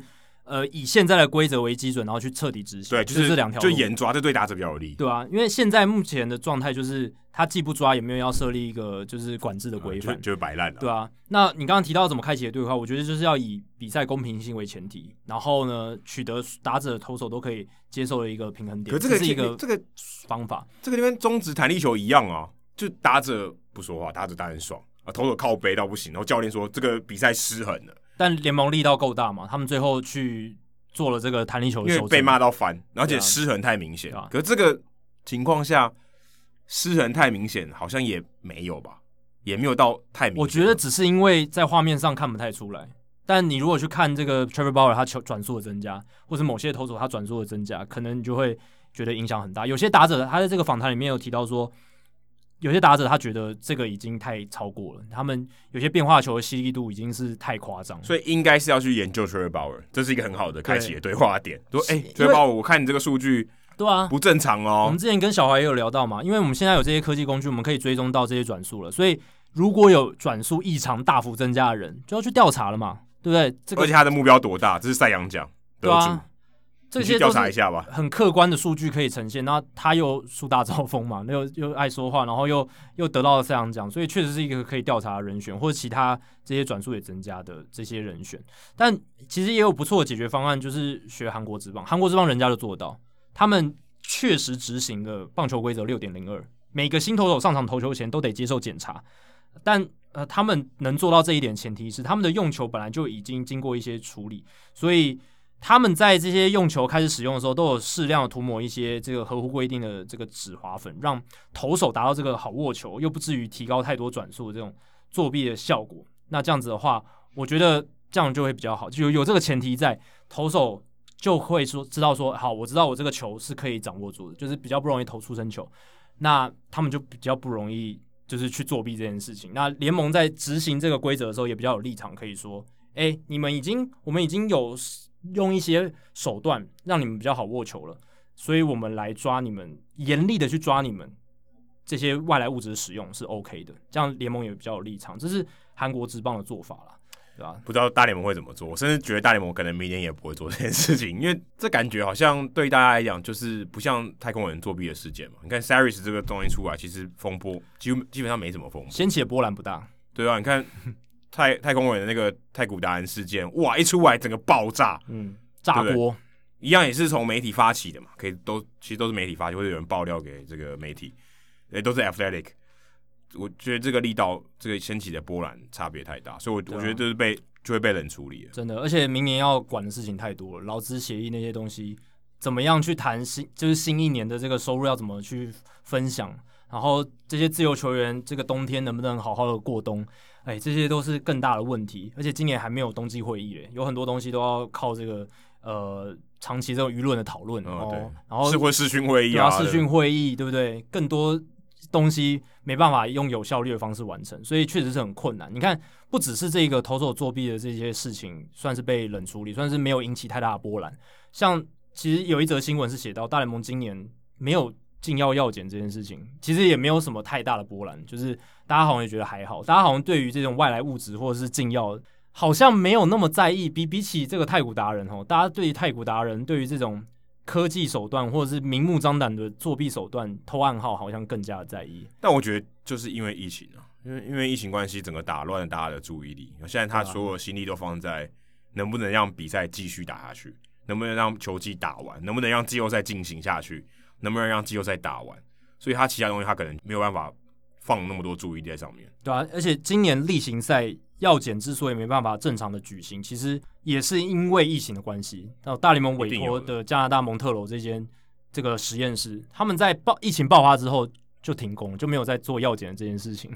所以，像杨基的 Adam Ottavino 就说：“我在季末才遇到一次的药检，整个停赛的期间，就是在春训跟夏训这中间，这个停赛的期间都没有药检，然后整个球队还有联盟都没有。他说往年一季啊，他会收到的药检次数是六到十次，诶、欸，其实蛮多的。一般的球员哦，就是会收到六到十次的药检，蛮正常。而且有些打的特别好，像之前 David Ortiz 不是一直被找茬？对对对对，会就是那种特定人士，尤其是。”不管是打的特别好，还是那种有用药过，我觉得大联盟应该也会特别关注。有前科，他们都不相信是随机的啦。他们因为他们你看那个比例就不对。对对对对对，所以是会有一些因素的。只是像 Zach Britton 他也说，就是他认为其实就算啊今年没有药检，影响也不会太大了。因为呃现在呢药检的惩罚其实蛮严重的。然后呢他说，如果你这段期间没有药检，但他们寂寞还是会药检嘛？你看，像 Alek Ottavino 他寂寞就要检。如果你在那边偷趁机偷用药，你之后还是会被有可能会检测出来的风险。所以他觉得这个就用利尿剂跟 Robinson Cano 一样，对，就要用大量那种。可是你代谢掉，你被抓到利尿剂，你还是会被这个抓嘛？这个还是禁药的一个一一环，对吧？所以在这样的情况下，Zach Britton 自己他他自己认为说，其实还好哦，因为这个处罚的贺阻效果还是在的，所以。两三个月应该是只有，就是从停赛期间到这个例行赛，可能都没有这个禁药的检测，大概半年的时间吧，可能还好。他是这样觉得，我自己听起来是觉得会有一点影响。搞不好 Jose Abreu 哦，哦，这不知道，对，这只是阴谋论啊，但就是没有人知道发生什么事。但我们现在是相信说他是靠自己的成实力打出来的啦。嗯、那药检之后预计啦，应该还是会。慢慢会恢复正轨。可以，你可以从这两个事件看得出来，大联盟为了要恢复这个赛季，牺牲了多少？对，牺牲了多少？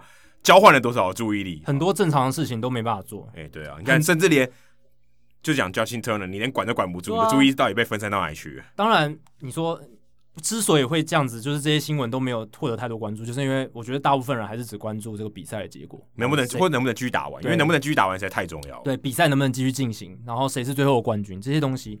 那其实有一头拉股的事情，今年都不正常，然后都没有确实的执行或是规律的执行，都跟以前的情况差非常多。那我们讲了这两件事，本来大联盟是想要雷厉风行去处理这个投手使用外来物质的事情，也没有啊，药检也没有正常的去药检。药药检其实一直都蛮蛮重要的，对啊，很重要啊，对啊，也不是说特特别，但是那个前一个话题的话，就还是真的要特别要抓，对啊，所以今年。今年都没这这两件事情都没有像常规一样做，所以也凸显出今年疫情哦，就对大联盟的整个运作是有很大的影响的。说到常规，哇，这个礼拜呢，哦，我觉得呢，他的新闻呢，甚至盖过了所有奖项。是，至少我在那个事情发生的这一这个当下，我的 Facebook 整个被洗版。是啊，当然朋友的，或是球界的，或是啊，我关注的新闻媒体，哇，几乎洗版了。吴佩琴啊，这个我们之前也有聊过的，终于啊。得到了他应得的位置，马林鱼队找他来当总管哦，接替这个 Michael Hill 的工作，等于他跟这个 Derek Jeter 算是合作关系啊，因为 Derek Jeter 是 CEO 嘛，等于负责啊这个算商业面还有整个球队运营面的这个这个角色。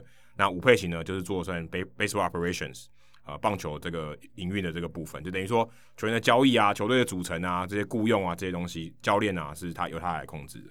那吴佩琴五十二岁。哇，我们很久以前就听过这个名字了。嗯，我们以前节目也有聊到他。对，然后这次我们更更深入来认识他。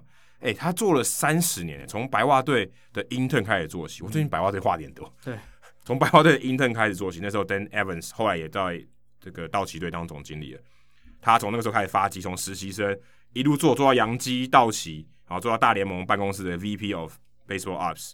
所以他这个资历算很完整，等于从球队最小的开始做，一路爬爬爬爬到这个助理的 GM，再到杨基，再到道奇，然后再到大联盟办公室，跟 Joe Torre 他们一起合作。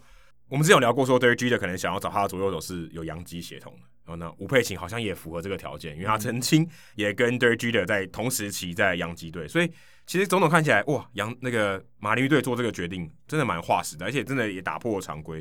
大家其实已经在等这个这一刻，其实蛮久了。对，因为大家一直认为说吴佩琴他呃很多这个球队在找这个 GM 啊，或是找这个高层的时候，吴佩琴是一直是有一个被考虑的名字。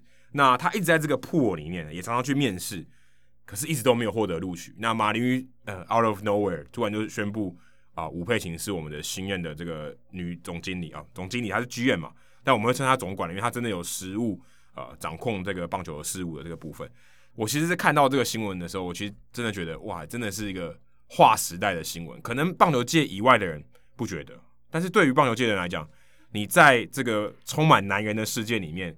你做到这个最高的位置，非常非常不容易的一件事情。对，其实这件事有多重要呢？就是美国有一个运动性别和种族的这个研究学会，叫就是它缩写是 TIDES T I D E S。那它每一年都会看，就是去做研究，去研究各大职业运动他们这个种族的。任用的状况啊，性别任用的状况这样子，所以当然我们每年不是都会有说啊，我们这个球员有百分之多少人是黑人啊，什么西班牙主义，这个研究学会就专门在研究这些事情。那这个研究学会他的主任 Richard Lapchick 他就说，从这个种族和性别议题来看，吴佩琴这件事情成为大联盟球队总管这件事，是自从 Jackie Robinson 在一九四七年打破大联盟种族藩篱以来，棒球界最重要的事情。所以他这一句话就我觉得可以是这一个事件一个最大的。很好的一个注脚，下了一个非常好的注脚，因为真的太重要了。她是女性，她又是亚裔，而且她亚裔是华人的血统。不过她其实是在美国出生长大。对，但华人血统，华人的血统在美国本来就更少。她先不管她从哪里来，她的脸就告诉你她不是当地人，就是这样子。对啊，对，但她是当地人没错，只是她的脸会让你觉得，哎、欸，她的祖先不是那里来的，对，她的祖先不是这里来的，对，你会有一个先入为主的一个观念，当然这就是歧视。只是这东西很难避免，啊、所以对他来讲是一个很大的一个障碍。的确，他现在突破这个玻璃天花板，对啊，相当不容易。他成为北美四大职业运动史上首位女性的球队总管，也是大联盟史上第一位东亚裔或者所谓的华裔的球队总经理。嗯，所以法罕扎伊里是是巴基斯坦，是巴基斯坦，对，但他也算亚裔，但是他不算东亚。巴法罕扎伊他是第一个亚裔的这个算是做到球队管理阶层最高的这个位置的人，所以吴佩琴如果算亚裔的话，他是第二个。然后他也是马林鱼队史第五位总管，就是吴佩琴。但你刚刚说 out of nowhere，其实也还算可以预期，因为他 Derek Jeter 跟他以前这个算是蛮熟悉。可是在这个话题中间，我觉得至少今年 Michael Hill 被对我们那时候的时候，其实没有讨论到他。我觉得舆论也没有讨论到他，因为因为我觉得一个很大的关键是他已经三十年了。嗯，你会觉得他的这个风头已经过了啊？他是不是还是这种我们说 New School 的 Chaim Bloom？红袜队找来的四十岁以下，吴佩琴五十二岁。我们先不是说年龄歧视，时代上的差异。嗯，哎、欸，他可以说他是旧时代过来的人吧？你不能说，哦当然我不会说他就是不能接受新时代，但是你会知道，哎、欸，他这个旧时代的人，大家后来都不选他，慢慢不选了，他竞争力其实是越来越差的。坦白说，我觉得大家看到这个目光的焦点，他不在那个目光焦点里面，所以你会觉得他过了这么久。还有人愿意用他这件事情，我觉得很不解。先不管他是女性还是亚裔，都不管。嗯，你一个在这个圈子里面打滚三十年的人，然后在这个时代里面，他会想要 new school 的人，对不对？你看总教练越来越年轻，总经理、总管越来越年轻。哎，你找了一个相对起来是三十年前发迹的这个女总管，好像有点不太不太符合现在的一个潮流。潮流就是确实啊，先不管她是女生还是亚洲人，先不管这件事情，你会觉得三十年前就发迹。他应该是已经 Joe Torre 那个时代的人了，但你不确定说他到底对于这个新数据、新工具的对，这这不知道。但是我觉得大家考虑的时候，他不是第一个会被想到的人。对，那时候我们也没有讨讨论到他嘛，确实。只是我想强调的是，他跟 Derek Jeter 有关系，所以我我不会觉得太意外。对，因为、哦、因为这一层提到说他协同的关系，对协同的关系这一点，我觉得是让他成为 Derek Jeter 他会想到的人一个很大的关键因素。那。当然，他在洋基队的时候，算是他生涯在这个管理阶层的一个亮点了、嗯、，highlight 也是助理 GM，因为他超过三十年的这种大联盟球队，还有联盟办公室的工作经验，有八次参与季后赛，三座的世界大赛冠军，还有六次的联盟冠军，所以这个资历算蛮显赫的。刚刚提到他是从白袜队发迹嘛，一直做到从九零年做到九六年，他在九七年的时候，其实还担任过美国联盟的这个办公室的员工，所以但那个那个那个，我觉得相较起来，但他那个时候要处理很多实际的工作。是啊，是但但我会觉得他跟戴斌啊这种比较关系比较没有那么大，是没有。可是他要处理的是所谓的联盟里面的一些行政，像让渡啊，像一些、嗯、呃 transaction，就是各种球员交易的一些行政流程。我觉得这些行政流程的经验，对于他要当 GM 当总管，这也很重要。你要知道说怎么操作，对啊，你要知道那些规则是怎么样，你要怎么去玩弄这个体制。但我觉得这个这个特质或这个经验，不是这个时代看好的或者重视的。我觉得相对起来，当然这个经验很有价值。对啊，对啊，对啊。但我觉得现在可能，哎，他也许是，我就是一个数据派的人，所以他后来就到洋基嘛。洋洋基那个时候当然是很成功的球队，他看过一支球队怎么成功，然后后来是到道奇队。然后也在道奇队担任这个助理 GM，还有这个副总裁的角色，十年的时间，从零二年到二零一一年，你想十年他都爬不上去，对啊。然后是，我先不先都不管他性别跟他的族裔，你就觉得他是不是真的爬不上去？我觉得不是，我觉得应该就是性别的关系。我个人觉得啊，我个人觉得就是因为玻璃天花板阻碍他的路，因为他其实在一九九五年。诶，应该说从一一九九五年，他已经在处理一些就是所谓的薪资仲裁的一些东西，一些 case。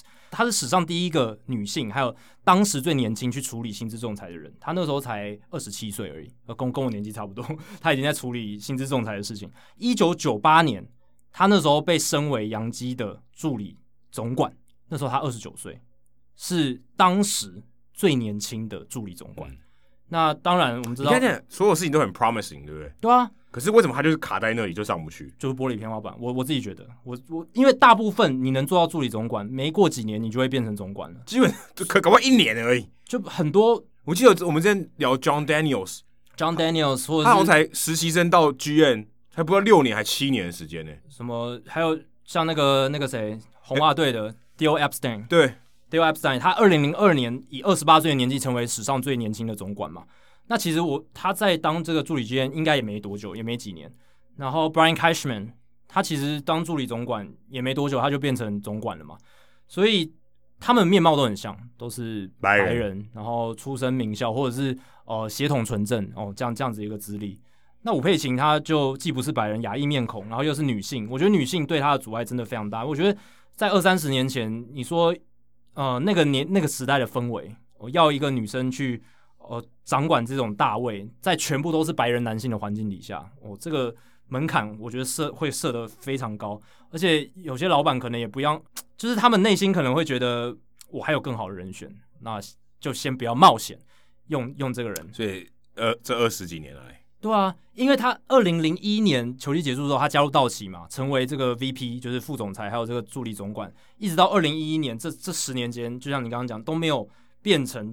总管这件事情，或者是没有被其他球队视为总管的人选啊，当然有去面试啊，对啊，但最后没有选嘛，没有选他嘛。那些面试，我觉得很多都是所谓的橡皮图章式的虚应故事，应该要做的，就跟 Alex Cora 要找其他人来应付应付。因为 Bud Selig 这个前任的大联盟主席，他其实有设一个规定，说你们在找新的总管或者是 hire 新的人的时候，一定要有个 due process，就是一定要要去面试所谓的少数族裔。哦，女性这一类，像其实，在 NFL 也有这个，NFL 有一个叫 Rooney Rule，就是就是你一定要你的三个，好像我记得好像至少三个这个面试的人选里面，至少有一个是 minority，对啊，就是你一定要去考虑到这种少数族裔的人选，保保障他们的权益。他有大联盟也有这个规定的，所以吴佩琴就一直被视为很多球队他们要找新的人选的时候啊，我们还要面试一个少数族裔，要是面试女性，那就找她来好了，反正她经历丰富嘛，然后。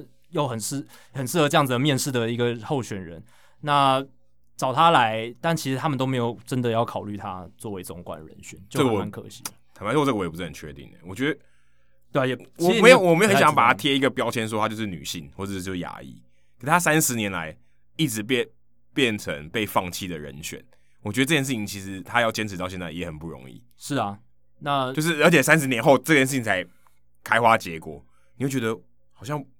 也不太正常哦，是，就是照样，应该不会有人等了三十年，所以才会说有玻璃天花板这种东西。就你的结论就是有，就是有一道。会这样觉得。当然你，你你如果你跟我，你如果有有人跟我说，哦，他确实是因为实力不好，那我也认了。搞不好真的是因为这样子，我不知道太多，就是他们内，就是很少人知道内情嘛。搞不好就连 Ken 这种可能也不知道内情是什么。但就我自己的想法，他会拖这么久，在道奇队十年也没办法升到总管的位置，我觉得跟玻璃天花板关系比较大。而且在这十年间，其实 Ned Colletti 他的算是长官嘛，是在二零好像是在二零零六年变成这个总管的零五还零六对，嗯、所以照理来说那个时候是有个空缺。可以让吴佩琴上去，他没有，他没有升上去，是 Ned Colletti 是就是那可能是他职业史上最关键的一次。对啊，照理来说，如果你前面的条件都看下来，哦，他已经在棒球圈工作十几年了，哦，又有在联盟办公室工作过，资历非常丰富。那你把所有的标签都撕掉，这样应该是蛮适合的人。那个、那个、那个、那个时候好像就要上了，对不对？但结果没有，那时候给了 Ned Colletti，然后后来。最后的结果是要他要再等十五年的时间哦，才在二零二零年的今天得到这个工作机会。当然他还不算太老，我觉得五十出头岁，五十二岁，因为他很年轻了，他很年轻就开始做了。对啊，他从二十一岁就开始做白袜队的 intern，哇，真的是合合理啊。只是我说他能做到五十几岁，坚坚持下去还还不简，我觉得真的不简单。对啊，而且他甚至还做过这个球探部门的。代替的主管就是，所以他他在球探这这这一个角色哦，又有担任过，所以我觉得确实是很了不起。那前面我会认为他就是受到这个天花板的影响，一直没有得到这个机会。那过去十年间，他都是在大联盟的中央办公室，嗯、算是官方官方的。那之前都是做 Joe Torre，算左右手嘛。嗯、那这几年当然是换 Chris Young 这样子。那现在他跳脱了这个大联盟官方的身份，来到这个马林鱼队。那在这之前呢，他是。算是大联盟就是四位担任过助理总管的女性的其中一位，那其他的还有像 Elaine Stewart 红袜队的，然后 Raquel Ferreira 也是红袜队的，还有 Jean Afterman 洋基队的。所以除了洋基红袜以外，好像还有吴佩琴担任的这个道奇队这些球队以外，好像没有其他球队愿意给女性这种助理总管职或者是副总裁的这个位置。即便是这种比较算是幕僚的工作，也都没有。所以这个的确啊。而且他又是亚裔，我觉得这个双重标签可能对他来讲真的影响蛮大。而且你看哦，嗯、马林鱼其实任用他，我觉得压力更大，因为他就会看嘛，那你你一定是被放大镜检视嘛。其实我相信啊，我相信这个这个世界就是这样运作的。你是焦点人物，大家一定很希望看到你失败，嗯，一定很希望，所以大家把这个焦点都放在你身上。他看你可以做到什么样的成绩嘛？你如果做得好，大家给你拍拍手；你做不好，大家说女性不适合这个角色，对不对？嗯、很有可能，而且。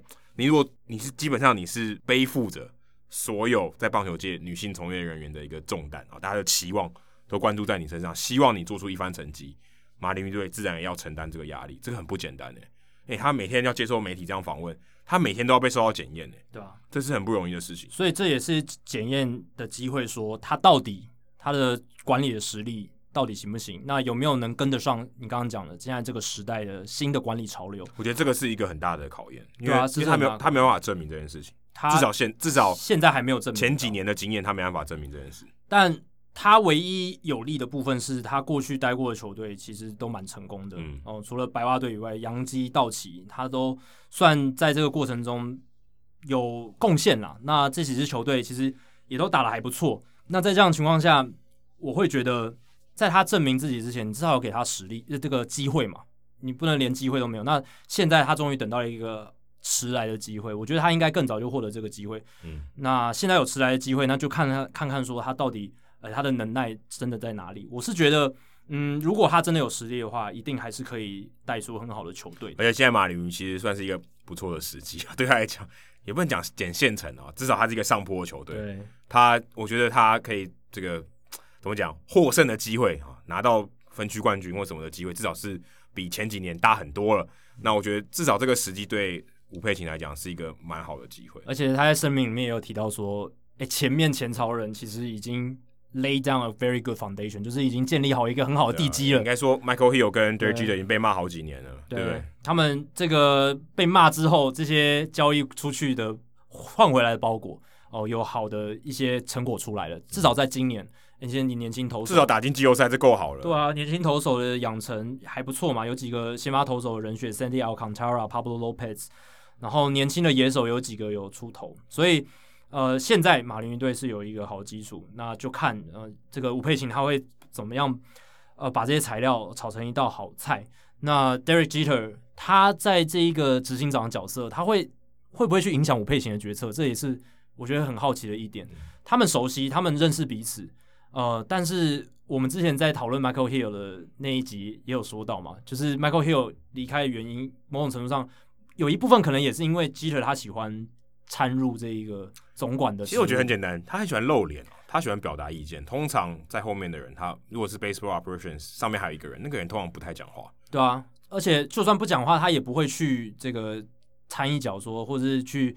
把那个伸伸伸出一些隐形的手去操盘嘛？嗯、那 Derek Jeter 根据一些报道，他是会去影响操盘、总管操盘的人，嗯、对，所以他露脸的机会这么多，这个是一个潜在的影响。那就看 Derek Jeter 愿不愿意给吴佩琴完整的这样子的权限去操盘一支球队，让他放手去做，也会影响他未来的总管表现，还有后世对他的评价，就是可以继续看下去。我在准备吴佩琴这个讨论的时候，其实我有一个点我想要讨论的是。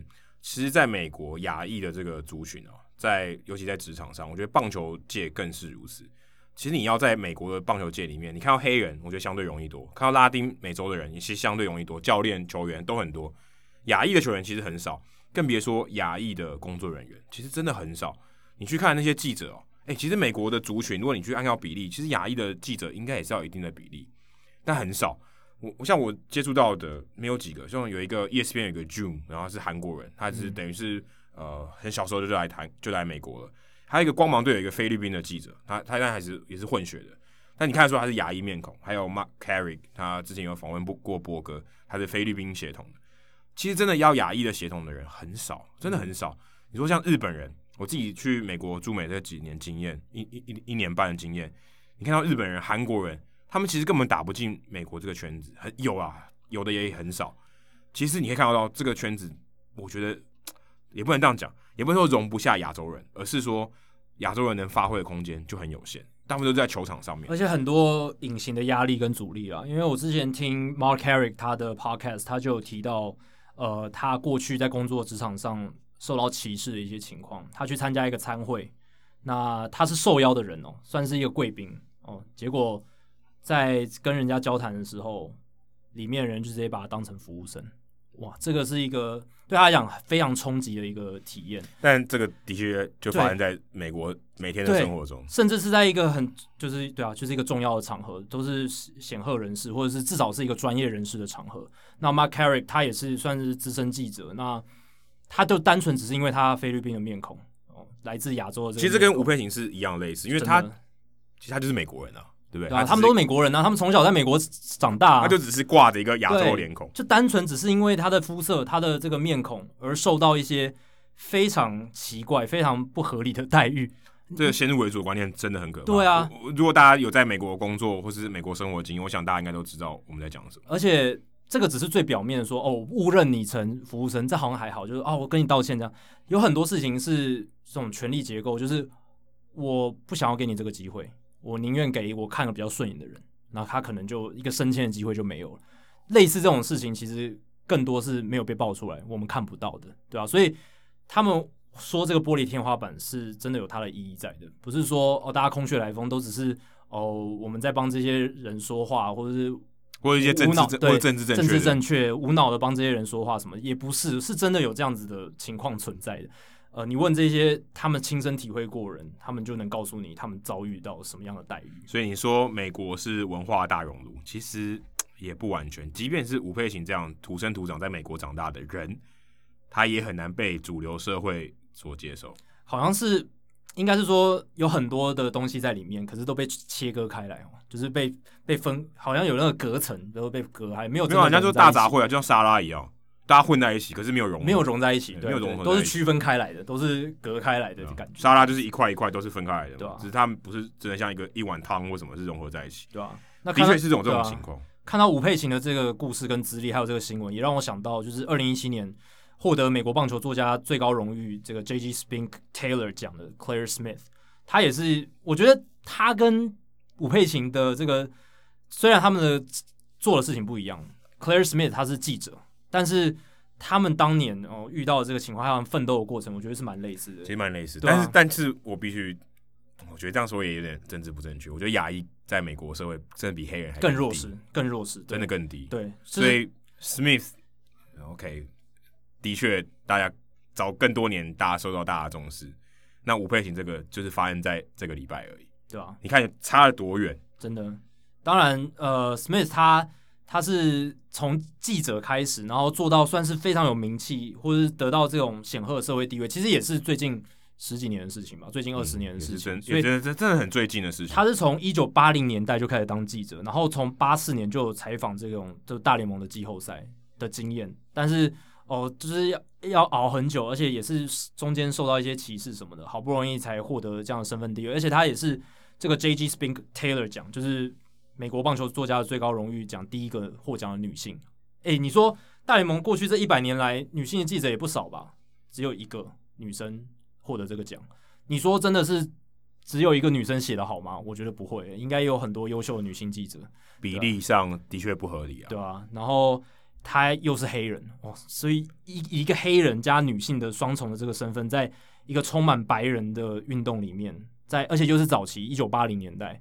你可想而知，Clare Smith 其实他遇到，我觉得他遇到的情况可能跟吴佩琴他在九零年代初期哦，在白袜队担任 intern 的时候有遇到一些情况，可能很像，对吧？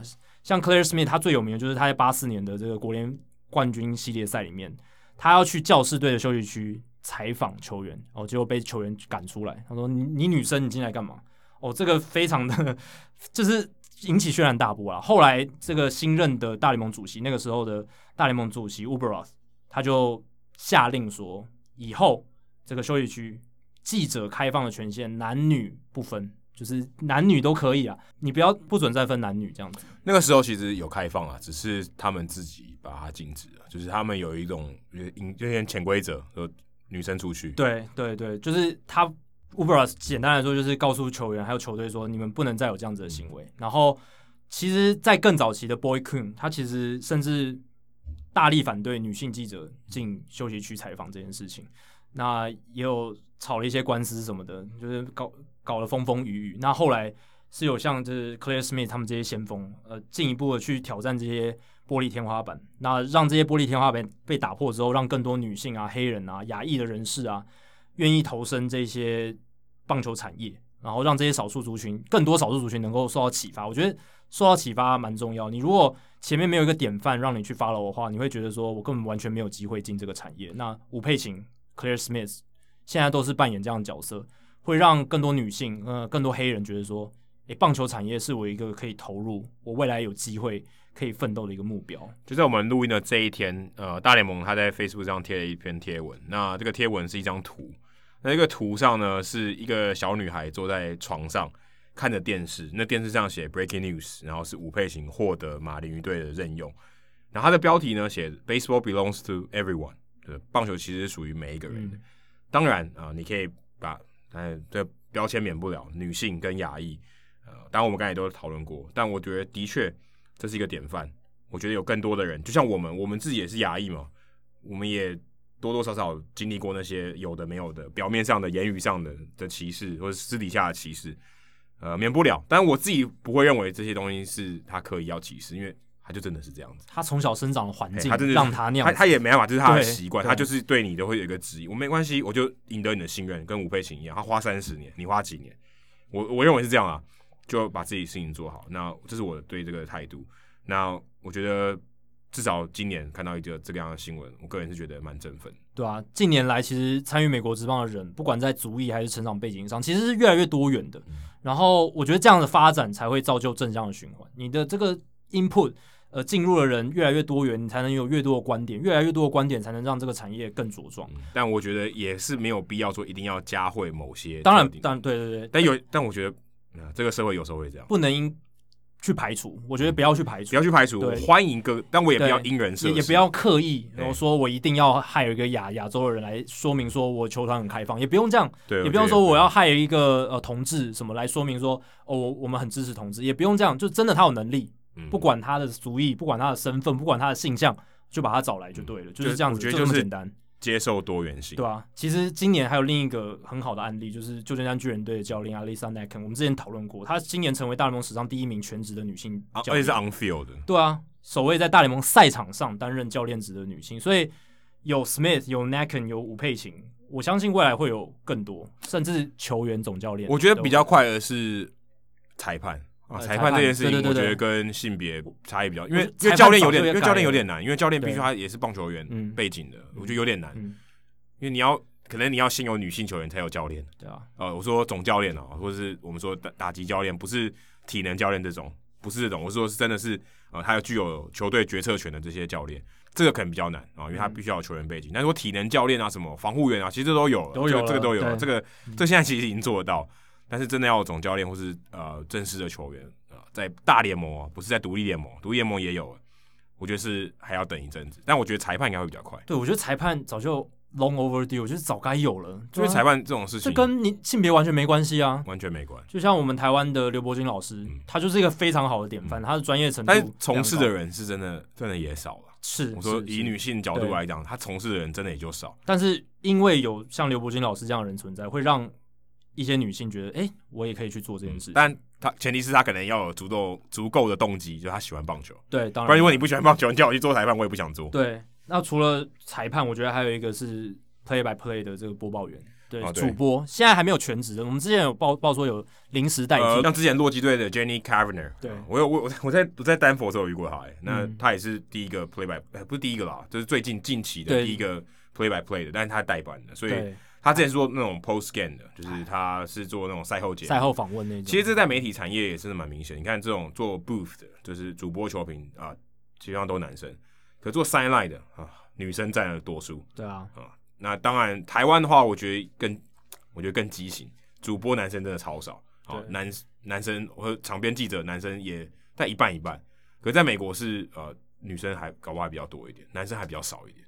对，场边记者大概一半一半，大概一半一半。对，那球评的部分，J.C. Commendoza 已经算是树立了一个标杆了，这是很了不起的一件事情。但但他虽然垒球背景，垒球背景，但是他还是对棒球很有研究，所以他能够胜任这个工作。那主播全职 Play by Play 这个还没有，所以我们也期待这几个会有女性或者是更多多元族群的人来做这样的事情。对啊，真的希望这件事情赶快发生。没错。而如果大家对于吴佩琴这个详细的介绍，大家可以参考文森大叔，他有写了一篇从实习生到总经理，吴佩琴就是那个最合适的人选。大家可以去看这篇文章，有更详尽的介绍。那刚当然是我们自己的个人的讨论啊。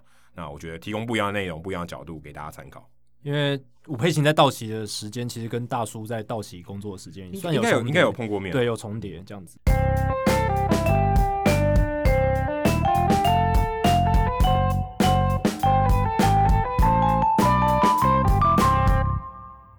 好，接下来是冷知识的解答时间。刚才有说有三个人嘛？对。那你还记得刚才那个人叫什么名字吗？呃，Zoilo Zoilo Versalles，还有 Jose Abreu。Jose Abreu。最后一个是谁？Versalles 是在一九六五年。对。那一九八八年，Jose Canseco。啊，对你确实会比较难第一时间想到他是古巴人这件事。对，对是不是？是，但是他有拿过 MVP，而且他是古巴裔的，所以。他就是另外一个解答，这是不是很容易猜到？我说这个名字你一定知道嘛？对对，非常知名的球员，他那个时候在八零年代末期跟 Mark McGwire 组这个 Bash Brothers 哦，这个两个怪力男的组合，那两那个时候他们都算是有吃金药吧。McGwire 那时候可能还没，但 Conseco 但他们是创造了这个肌力体年先驱哦，对，就是一个种健美先生黄轰全垒打那种感觉，还有创造这个头顶球把球打出全垒打的 助攻全垒打的这个。这个角色配角，Conseco 就是蛮搞笑的一个人啊，就是他个性很鲜明。后后后来退休以后，后来退休以后也也这个争议不断。对，有点像现在的 Curt Schilling 有点类似，但 Curt Schilling 可能还还好一点，还好一点。因为 Conseco 很夸张，他除了出那个就是造成米歇尔报告的那本书以外，他我记得他之前还开枪打到自己的脚还是什么的，反正很脱序的，对一些很脱序的。对，Curt Schilling 只是政治比较没那么正确，跟大家比较逆风一点，跟大家风向比较不一样。但是 Schilling 至少还是个正常人。嗯，好，接下来进行本周的人物来讲单元。Adam 这个礼拜要介绍谁呢？刚刚 Jackie 其实讲到吴佩琴故事，差点爆雷，然后讲到 Claire Smith 嘛。对那我今天要讲的人不是 Claire Smith，好险。原原本有考虑讲他，但我记得好像好像之前节目也有聊过，有聊过他。对对对，我就我想说算了，我就我就找另外一个人。然后这个人呢，跟 Jackie 其实没有提到他名字，但有提到这个事件啊。他这个这个人呢是一个记者，他叫做 Melissa Luke。这个 Luke 呢不是 L U K E 哦，是 L U D T K E，超怪的拼法。D T 应该是不发音的，因为我看他的那个念法是 D T 是不发音。Luke 啊，那她是一位女生。那一九七八年的时候，刚刚有讲到 Bowie Kuhn 就是当时的这个联盟主席，和他有这个诉讼案，他告联盟，嗯，当时还告了这个美国美国联盟，也同时有告啊，也告这个 Kuhn 说，哎、欸，你这个歧视女性啊，当然他不是用这个名字啊，他是争取这个工作平权。那当时到底发生什么事呢？Luke 当时是这个 Sports Illustrated 运动画刊的这个记者，那他当时二十七岁，跟 Jackie 差不多同年纪，他是当时呢唯一一位。女性的棒球全职记者，呃，有这么多条件，是因为当时可能有些 part time 啊，或是可能是摄影记者什么之类的。但 Luke 是当时第一位，所以 Claire Smith 其实并不是第一位全职。但 Claire Smith 他是第一个全职 cover 单一球队，就是 B 应该是 B writer，对 B writer Claire Smith 是第一个，但他是 full time，所以有点不太一样。B writer 是他跟某一支球队，那 Claire Smith 比他还晚了好几年，比他晚了五年，一九八三年，他刚才是一九七八年的时候，那他那一年呢，他。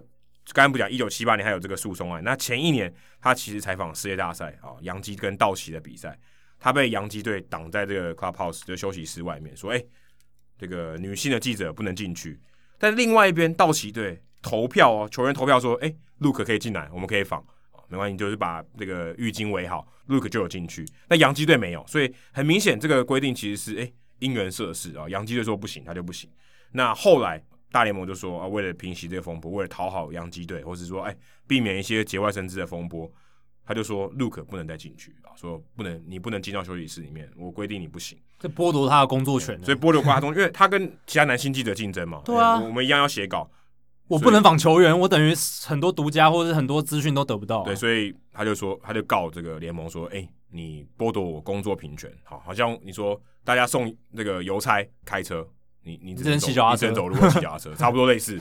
欸、你怎么可以剥夺我？先不讲性别，对不对？你怎么可以剥夺我开车的权利？一样啊，这是工作上的平权，所以他就告联盟啊。对，当时造成蛮大的风波。一个小小记者，二十七岁，想必也没有多少经历吧，对不对？也了了不起三四年啊，他去告联盟。那后来呢？这个隔年的法官呢，Baker Motte 就宣判这个 Luke 胜诉，说：“哎、你就是这个剥夺我的工作的权利嘛。”那大联盟后来也上诉啊，就拖着说，说哎，我就不管，我也没有明文禁止说，后来就也就没有明文禁止了。后来一九七八年，女性就可以进到休息室里面了。那其实当时这个我们不会说民风啦，或者是大联盟这个规定啊，其实算比较落后。那时候冰球还有 NBA 啊，就 NHL，其实当时都已经有开放了，女性其实是可以进到休息室里面去采访。呃，大家也知道说，男性这个在里面，大家可能是有穿或没穿的，在在棒球场这个休息室就是这样子。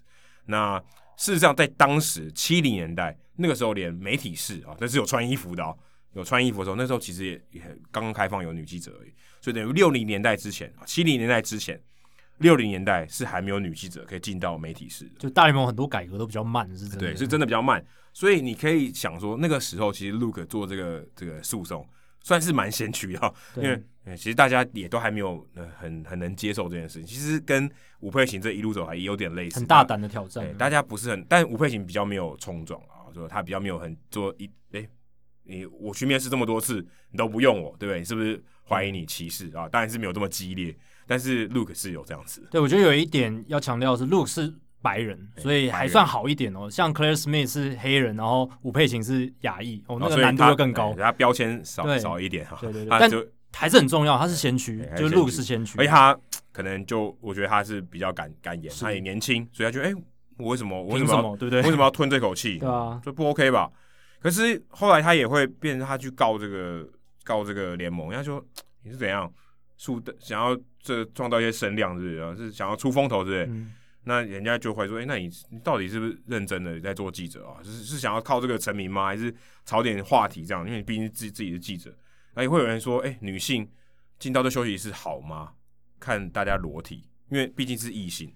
就我自己是觉得，在采访的时间，球员你要裸体可以，但是你你啊你还是要让人家工作。对，那这个就不是说因为裸体所以女性不能进来工作。我觉得这个要区分开来。对，可是人家就会说：哎、欸。”呃，女生进来，那我是不是要多注意一点啊？变他他原本变他还要配合，所以也会有一点尴尬。因为其实你反过来想哦，你把性别调换过来，假设是女性的运动，男性是不能进去的，男性的记者是不能进去的。但是应该有开放采访时间吧？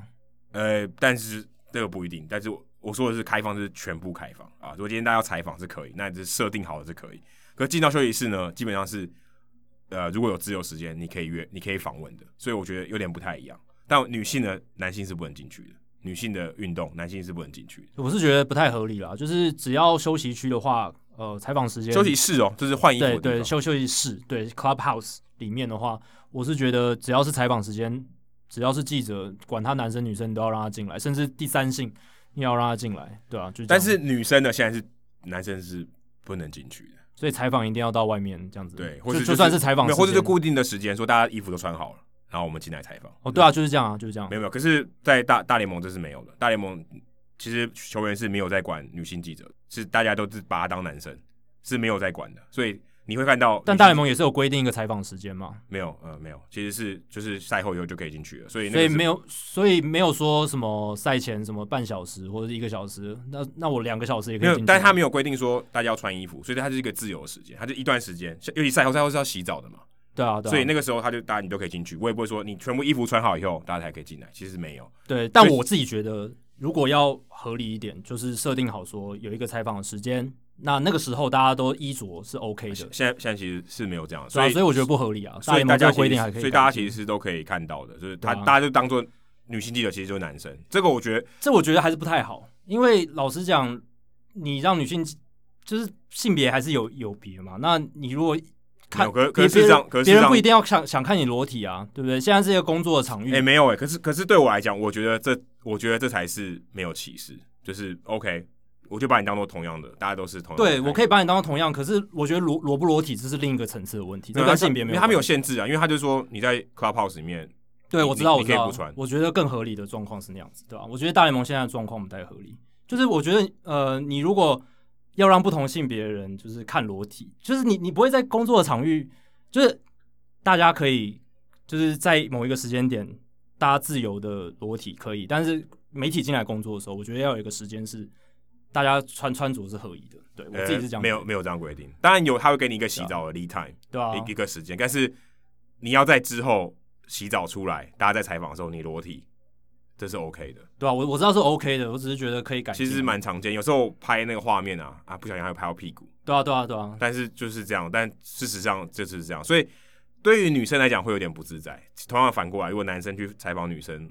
呃，这现在是不行啊，但是女生也许看到男生裸体会有点不自在之类的，但就是这样了。那 anyways，呃，后来二零一三年这个事情当然到后来那个性别平权越来越就受到重视以后，其实有一部纪录片，那 Luke 他也有在里面受访。那这个纪录片的名字蛮有趣的，Let them wear towels，就是让他们这个穿的浴巾受访啊，就是 OK，你要进来可以就围上去。我们还是一样，女生进来可以采访。对啊，这就是我的想法，就是对，但是其实是没有规定，但是他一说，哎、你觉得不进来是不是？那我们就围围，就一个尊重，互相尊重这样子啊。对，但是现在其实是没有这个规定啊，所以呃，大部分人都会围，大部分人都会围。然后我看我看女生记者其实，呃，他们要这个球员要受访的时候，他们呃也许会裸上半身，那 OK 啊，那就是毛巾围着下半身，嗯、然后这样也 OK。但通常他们都会要求说，让我换好衣服再再再访，对啊，但是。在没有访问之前啊，是你你想怎样就怎样啊，就是就当你家这样子。球员对球员来说了，那后来回头看这个呃四十年的这个诉讼案后，后来他当然也都可以进去了。但后来看这过了四十年以后啊，这个案子也就 就一直名字一直跟着他，所以他其实压力算蛮大的啊。就是他这个 Luke 的这个名字一直跟 Coon 一直绑在一起，说他就是曾经告过。这个大联盟的这个这个女记者会有个标签，你在她身上。对啊，这这个其实也是一个标签，嗯、因为她就是当时第一个算是起身反抗的人。嗯、那刚刚 Jackie 提到这个 Smith，我有看到他的小故事啊。他当时也就是采访道奇队的时候，道奇队也说他他不能进来啊，一个黑人女生，他不让她进来，他、嗯、就在门口哭。这会有委屈，会觉得很委屈啊，真的。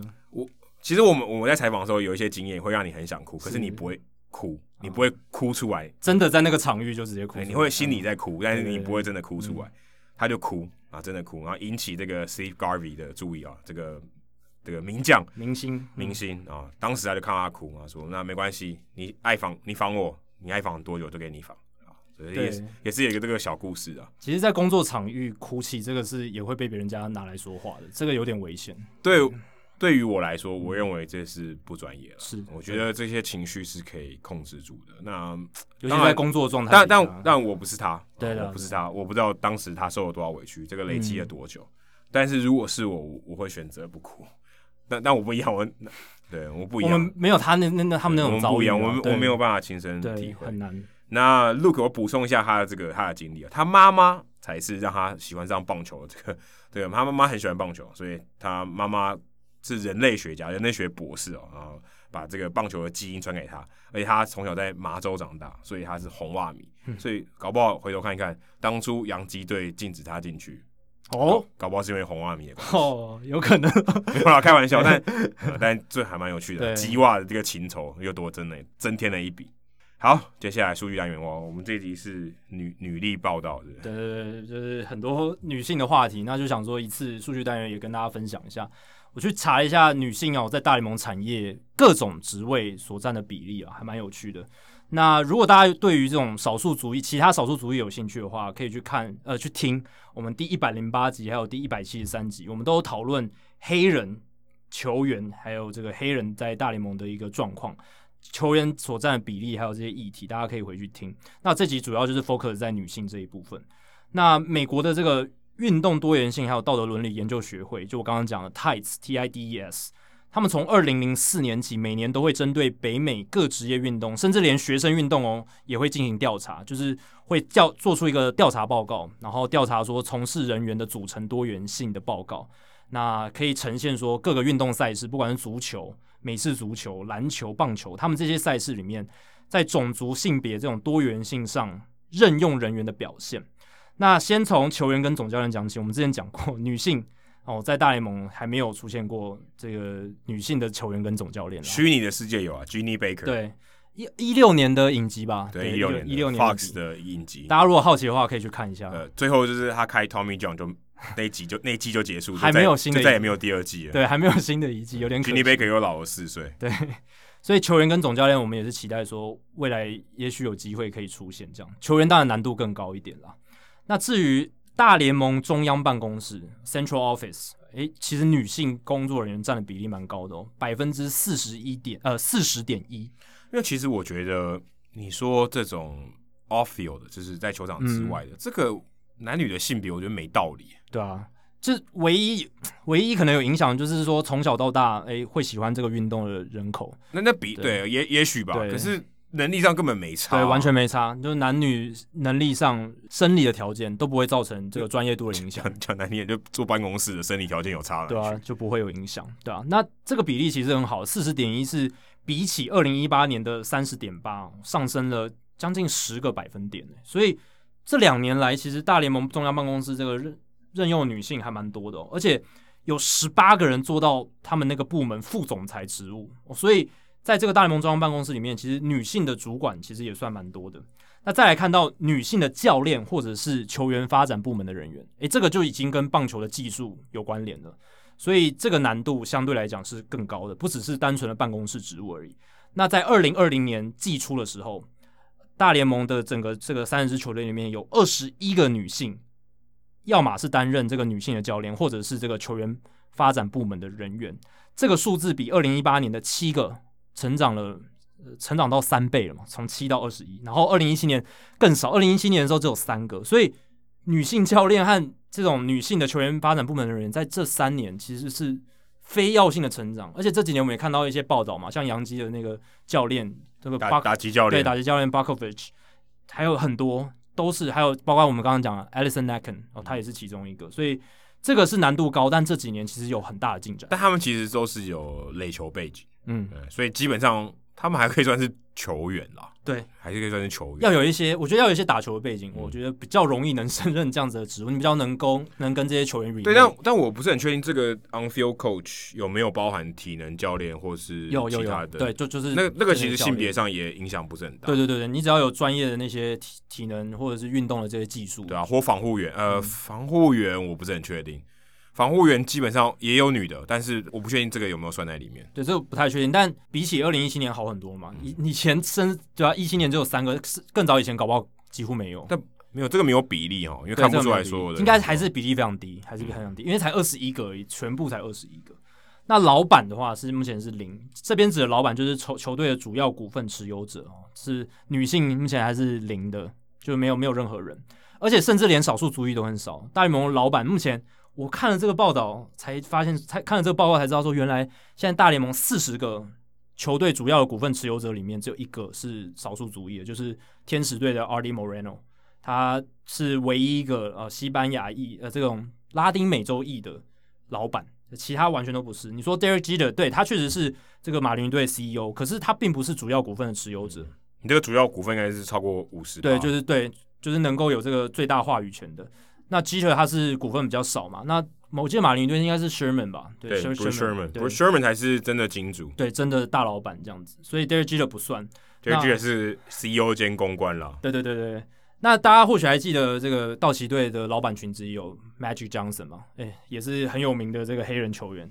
可是他其实也是道奇队的这种小股东，他并不是最大。他跟 Derek Jeter 其实蛮像。哎，对，有在这种情况下，其实蛮呃，公关的角色很大，出来讲话，他会讲话，然后大家骂他骂就骂他就好。对对，真正的大金主其实躲在后面。其实比较比较像这样啊，因为他们球员资历很显赫，那他们说话会有人听，然后有一定的防火效果。对，然后二零一八年九月的时候，其实道奇队有加入一些新的小股东，那包含的是 Billie Jean King，还有。Ilana Kloss，这两个人是谁？是著名的网球选手。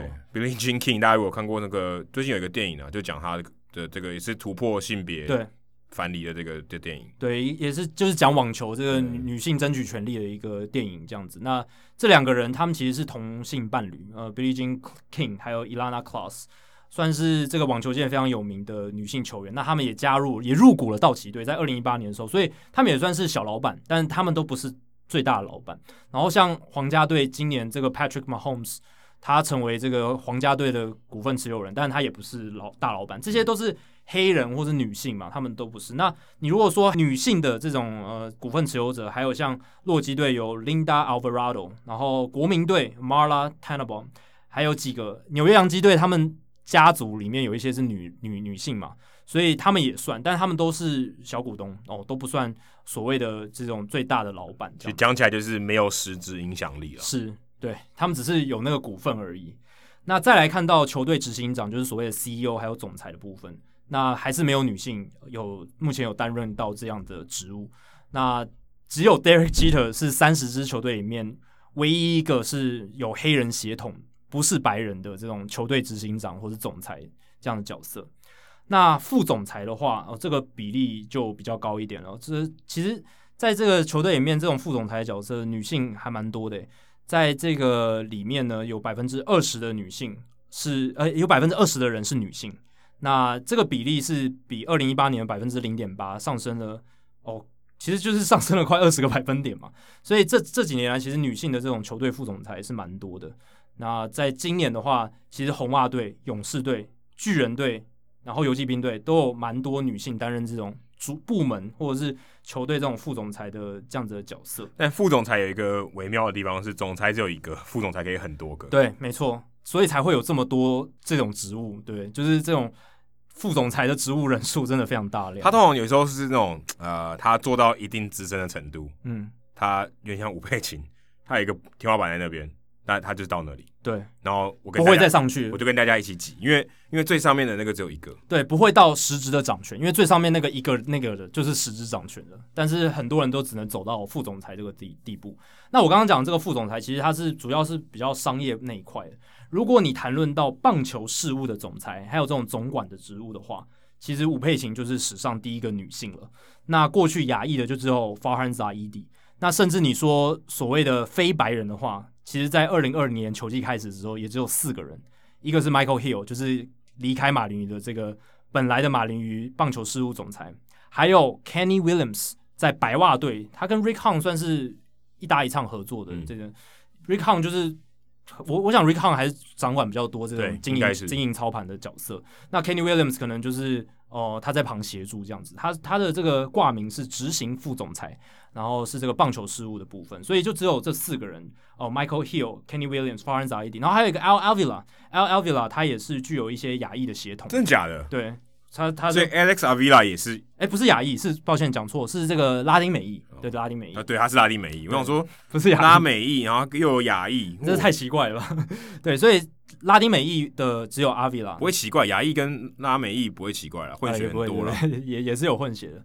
所以女性的话本来是零嘛，那后来吴佩琴就是成为第一个达到这个层级的女性啊，非常了不起。对，那个玻璃天花板就在那里，然后现在终于终于被打破，破了一个。那接下来就是真的球队总裁，就是我刚刚讲商业的那种球队总裁还没有嘛？可是这个我觉得比较不一样，欸，球队总裁比较是商业影响力的，所以他那个那个管道不太一样。那变成他要么就是他很有钱，很有钱，但还没有他自己来做，要么就是对他在商业上有巨大的成功，对，啊，是一个女富豪。好像讲有点歧视，她是一个富豪，她刚好是女性，才有这个机会。对啊，不然我觉得以棒球事务，吴佩琴已经到顶。是是是，但也也很好奇，说为什么都没有女生的有钱人富豪哎、欸、来经营一支棒球队，对不对？简单啊，女生的球迷就比较少啊。啊这是这不是这不是歧视哦？你看我们社团就知道，这当然不是歧视，对啊。对棒喜欢棒球的男生比较多，嗯，这很合理吧？他他他想要投资棒球事业。就像之前讲兄弟像圣谷红云林嘛，他也是当时也是算球队的女总管，那、嗯啊、可是不一样，因为他家里是做这个的，所以这个我觉得跟吴佩琴的故事又不太一样。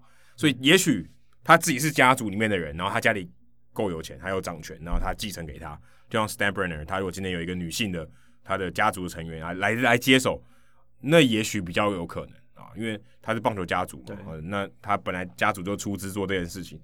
比较有可能，不然我觉得在商业面上的确也有难度，但我觉得还是棒球事务上还是更难啊。对，因为棒球事务上你这个你在这个产业，这产业门已经够窄了，挤进去的人就已经够少了，那你还要出现女性，的确是很很难很难。因为老板其实以前有出现过女性老板的，以前红人队的 Marge Schott 她就是一个女性的老板，对啊，所以老板有出现过这种商业这个部分的这种最高层级的人物已经出现过，但是就像刚刚 Adam 讲的，这个棒球事务的最高层级的掌权者。哎，吴佩琴真的是史上第一个。嗯、说真的，他最了不起的地方，要挤进棒球仔门，比有钱还难，比发财还难。我觉得啊，呃，那个已经没够窄，他爬上去，你有钱不一定做得到那个职位嘛，对啊，所以真的，这个这个跟有钱没有关系，真的是，要么就是你运气够好，实力够好，要不然你忍得够久，像吴佩琴一样，一忍忍三十年。要在这个时代背景底下做到这件事，非常非常困难。对，真的是门很窄，楼梯很楼梯很陡，真的是对啊，披荆斩棘的结果了。那最后也讲到另一个也很难，就是你要在这个 MVP 票选得到最高分，也是一件很难的事情。那因为这一次诶美联 MVP 票选其实分数蛮接近，我们刚刚有提到。那我也蛮好奇说，诶，那史上这种票选结果最接近的 MVP 奖项的状况是怎么样？诶，其实史上哦有发生过四次 MVP 票选前两名的积分差不超过两分的情况，诶，几乎就是不分轩制的一个状态，就差一票，对，差一票，或者是这种。就是第一名的选票是一样的，但是二三名的选票可能不一样，哎、造成这样的结果。那今年的状况我们刚刚已经提过，相当激烈，在美联部分，那国联就有点落差，像 Freddie Freeman 他是四百一十分的积分，因为他拿到二十八张的第一名选票，那 Mookie Betts 拿到两张，所以 Mookie Betts 的总积分是两百六十八分，就有被这个 Freddie Freeman 拉出来。那而且今年其实还想提一个是。岔开一下，就是有发生一个很奇怪的情况，就是有一个投票人他投错票了，所以 Ryan Tapera 这个 Adam 在社团里面有 po 嘛，就是他有得到 MVP 选票，可能想吃甜不辣，不小心点了甜不辣，不小心点到了这样子，他可能那时候很晚在想要吃宵夜。他有说了，他是原本要选那个 Trey Turner，但因为 T 的关系，所以他没有选对，然后不小心可能划了一下，多选了一个，然后他没有检查。对，圣路易邮讯报的这个。Rick Hummel，他是一个非常资深、非常受人敬重的记者。发生这个我，我只能说他还好是投了第十名，我记得是第十名的。对，最后一张票了。他如果投到第一名，被笑爆。对啊，但还好，因为 Turner 不是第一，他不是他心中的第一名。但如果他第一名投错，那都会被笑到爆。对，这是可能是一个最 MVP 票选史上最荒谬的错误了。那 Trea Turner 后来是第七名，所以其实也没有什么太大的影响了。那 Ryan Tepera 就是一个很普通的一个。后援投手今年防御率三点九二，就真的还好。当然三振率很高，但老实讲不应该拿到这个 MVP 选票的。好，那回来就是大联盟史上啊 MVP 票选积分最接近的，其实在历史上有发生过一次两名选手积分一致的情况，也是唯一一次。所以大联盟史上这个 MVP 票选是从一九三一年开始到现在，呃，九十年了。那在这九十年过程中，只有一次出现。单一联盟有两个并列得主的一个情况，就是发生在一九七九年。那一年海盗队的三十九岁老将 Willie s t a r g e l 还有红雀队的 Keith Hernandez 都在 MVP 票选中获得两百一十六分的积分，所以他们变成并列获奖，两个人都是国联 MVP。那你如果从现在我们有掌握这些进阶数据资讯的角度来看 s t a r g e l 那一年可以获得那么多积分的支持，其实不太合理，因为他那一年只出赛一百二十六场 WA 值 Baseball Reference 的版本只有二点五，其实二点五真的蛮低的，已经快要接近就是联盟平均的水准了。然后标准化攻击指数 OPS Plus 一百三十九哦，打击表现是不错，可是他的防守是拖累他的。这些数字都跟 Stargell 他生涯的巅峰期有落差，而且也比那一年的 Hernandez 差非常多。Hernandez 那一年是几乎全勤的一百六十一场出赛，WA 值七点六非常高，OPS Plus 一百五十一，打击也表现很好，而且守备上面，当时已经年近四十的 Stargell 在一垒，他也是一垒手，跟 Hernandez。完全比不上 Hernandez 嘛，因为 Hernandez 那时候是巅峰期，而且 Hernandez 就是以一垒防守出名的，所以唯一能解释 Stargell 获得那么高积分的可能理由，就是海盗那一年打出九十八胜的佳绩，获得国联东区的冠军。其实后来海盗队还拿下那一年的世界大赛冠军，这样，所以球队的成功应该是让那一年不少投票人想把这个功劳加在海盗队精神领袖 Stargell 身上的，就是 We Are Family 那一年，是就是那一年那。Stargell 那时候已经很老了嘛，但是他在这个球队的地位哦非常高。就跟我刚才讲，Freddie Freeman 有点加分。哎、欸，对对对，有一点领袖价值，其实有点类似。对，也不能怪他啊，这记者很 OK 啊，记者也会这样想，OK 的啊。对，但是近年来，其实近年来这种因为球队这种胜率啊，或者是球队打的成绩很好，所以去投这些人，就是成绩相对没有那么好的人的这种情况已经比较少了。Freeman 我觉得是他成绩也打得很好，然后他这样得奖非常合理。那 Stargel 那个年代，很多记者其实就是看球队战绩在给票的，对吧？所以情况其实差蛮多的。那那一次票选呢，Stargel 是获得十张第一名的选票，比 Hernandez 的六张还要多。但是呢，有四张选票的十个选项里面完全没有出现 Stargel，。那 Hernandez 是那一年票选里面唯一一个名字出现在所有选票上的人，所以。Hernandez 他是得到普遍的支持，就是所有人都至少把他填在这个 MVP 这个十个选项里面。可是 Stargell 是比较极端，他有些人觉得他是最有价值，但有一些人觉得他并不值得前十名，这样，所以这差异也太大了吧？很大啊，对啊，所以才会出现说，诶，其实 Stargell 第一名选票比较多，但最后其实是跟 Hernandez 同分的情况。所以因为如此呢，这样造就了这个非常罕见的情况，而且是前无古人，没目前还没有来者的一个经典案例。那再来是第二名是差一分的哦，这个我觉得也蛮离谱的。一九四七年美联 MVP Joe DiMaggio 是那一年的赢家，两百零二分。那第二名是谁？红袜的 Ted Williams，两百零一分的积分。那其实 Williams 那一年打的远远比 DiMaggio 来的好，可是洋基那一年拿下美联冠军，红袜才美联第三名。红袜队在 Ted Williams 的时代完全没拿过冠军。哦，对，而且战绩普遍不太理想啊，所以非常可惜。那一年。Williams 是打击三冠王，哎，打击三冠王竟然还没有拿下 MVP，这实在太扯了。三成四三打击率，三十二轰，一百一十四分打点。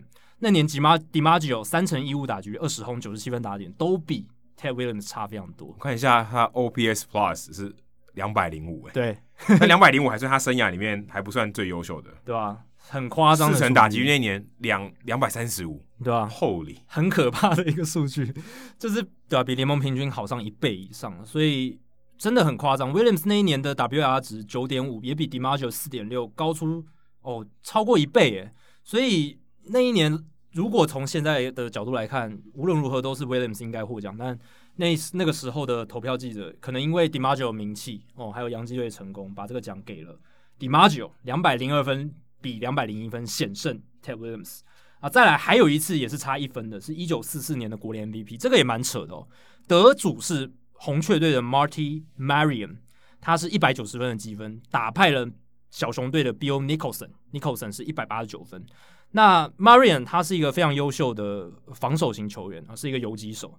那他的这个防守名声是非常好的，但是他打击其实很差，他那一年的打击三围是两成六七，上垒率三成二四。长打率点三六二，只有六支全垒打，六十三分打点，这是 OPS Plus 进攻指数只有九十而已啊，比联盟平均还低耶、然后 WR 值因为守备的关系，所以有四点六，还不错，优质明星级球员还不错。但是 Nicholson 他可是大联盟的那一年的全垒打王，三十三轰，而且有一百二十二分打点，WR 值六，结果他竟然输给了 Marty Marion，呃，这是蛮不合理的情况。当然，那个时候还有因为二战的因素，所以有很多优异的球员都没有在这个大联盟出赛。但 Marion 能拿这个奖也是非常离谱的事情，他可能是大联盟史上哦拿 MVP 的野手里面打击最差的其中之一，而且 Marion 他的队友 Stan Musial 哦，这个名人堂等级的超级巨星，那一年的 WR 是九点五，然后打出了三成四七打击率、四成四上垒率，还有点五四九的长打率，这样子鬼神般的成绩。可是 Stan Musial 也没有拿下那一年的 MVP，反而是 Marion，非常奇怪。然后再来最后一个是差两分，差两分的是二零一七年，就是离我们非常近的国联 MVP。那年拿奖的大家应该还有印象，Giancarlo Stanton，他三百零二分积分打败了红人队的 Joey Votto，Votto 是三百分。那我觉得那一年，Giancarlo Stanton 能够获奖，我觉得很大一部分是因为他的这个全垒打进足，他要追逐六十轰嘛，虽然最后是没有达成，对，好像五九吧，我记得五九，就差一点但是很很令人印象深刻。虽然马林鱼那一年的战绩哦也不太好，也没有超过五成胜率，可是 Stanton 的表现真的一枝独秀，非常的亮眼。那 Joey Votto 只是打出他自二零一零年拿下 MVP 之后哦最。算是最好的一年其中之一了，三成二零打击率，四成五四上垒率，还有点五七八的长打率，三十六轰，WR 值八点一，甚至比 Stanton 还高一点点。可是最后呢，还是 Stanton 拿下这个奖项。我也觉得应该是 Stanton 要拿奖了。所以这就是大联盟史上其实发生过四次这种 MVP 票选积分分差不超过两分的一个情况，然后平手就只有发生过那么一次。好，以上就是《Hito 大联盟》第一百九十一集的全部内容。如果大家喜欢我们节目的话，欢迎加入《Hito 大联盟》在脸书的社团《Hito 大联盟讨论区》（H I T O 大联盟讨论区）。加入这个社团，回答三个简单的问题，就可以进入社团，跟我和 Adam 还有其他上过我们节目的来宾以及听众朋友一起讨论、分享棒球的乐趣。如果大家有任何美职或棒球的相关问题，欢迎上我们的官网 hitomlb.com，h i t o m l b.com 上面填写发问表单，我们会尽可能在节目一个月一次的听众信箱单元上面统一回答、讨论、分析大家提出的想法还有问题。如果你想订阅我们的节目，也很简单，详情只要上我们的官网 hitomlb.com，上面都有订阅方式的解说。不管你用电脑、手机、平板，作业系统是 iOS 还是 Android，都可以免费订阅。如果你是 Spotify 的使用者，也可以直接在 Spotify 上面追踪我们节目。最后，希望大家到 iTunes 的 Podcast 专区，在 Hito 大联盟的页面底下帮我们评分，还有留言，给我们回馈，让我们可以做得更好，也让还没有听过 Hito 大联盟的朋友能更快速的了解我们的内容还有特色。写得不错的话，还有机会在节目中被念出来哦。那今天节目就到这里，谢谢大家，拜拜，拜拜。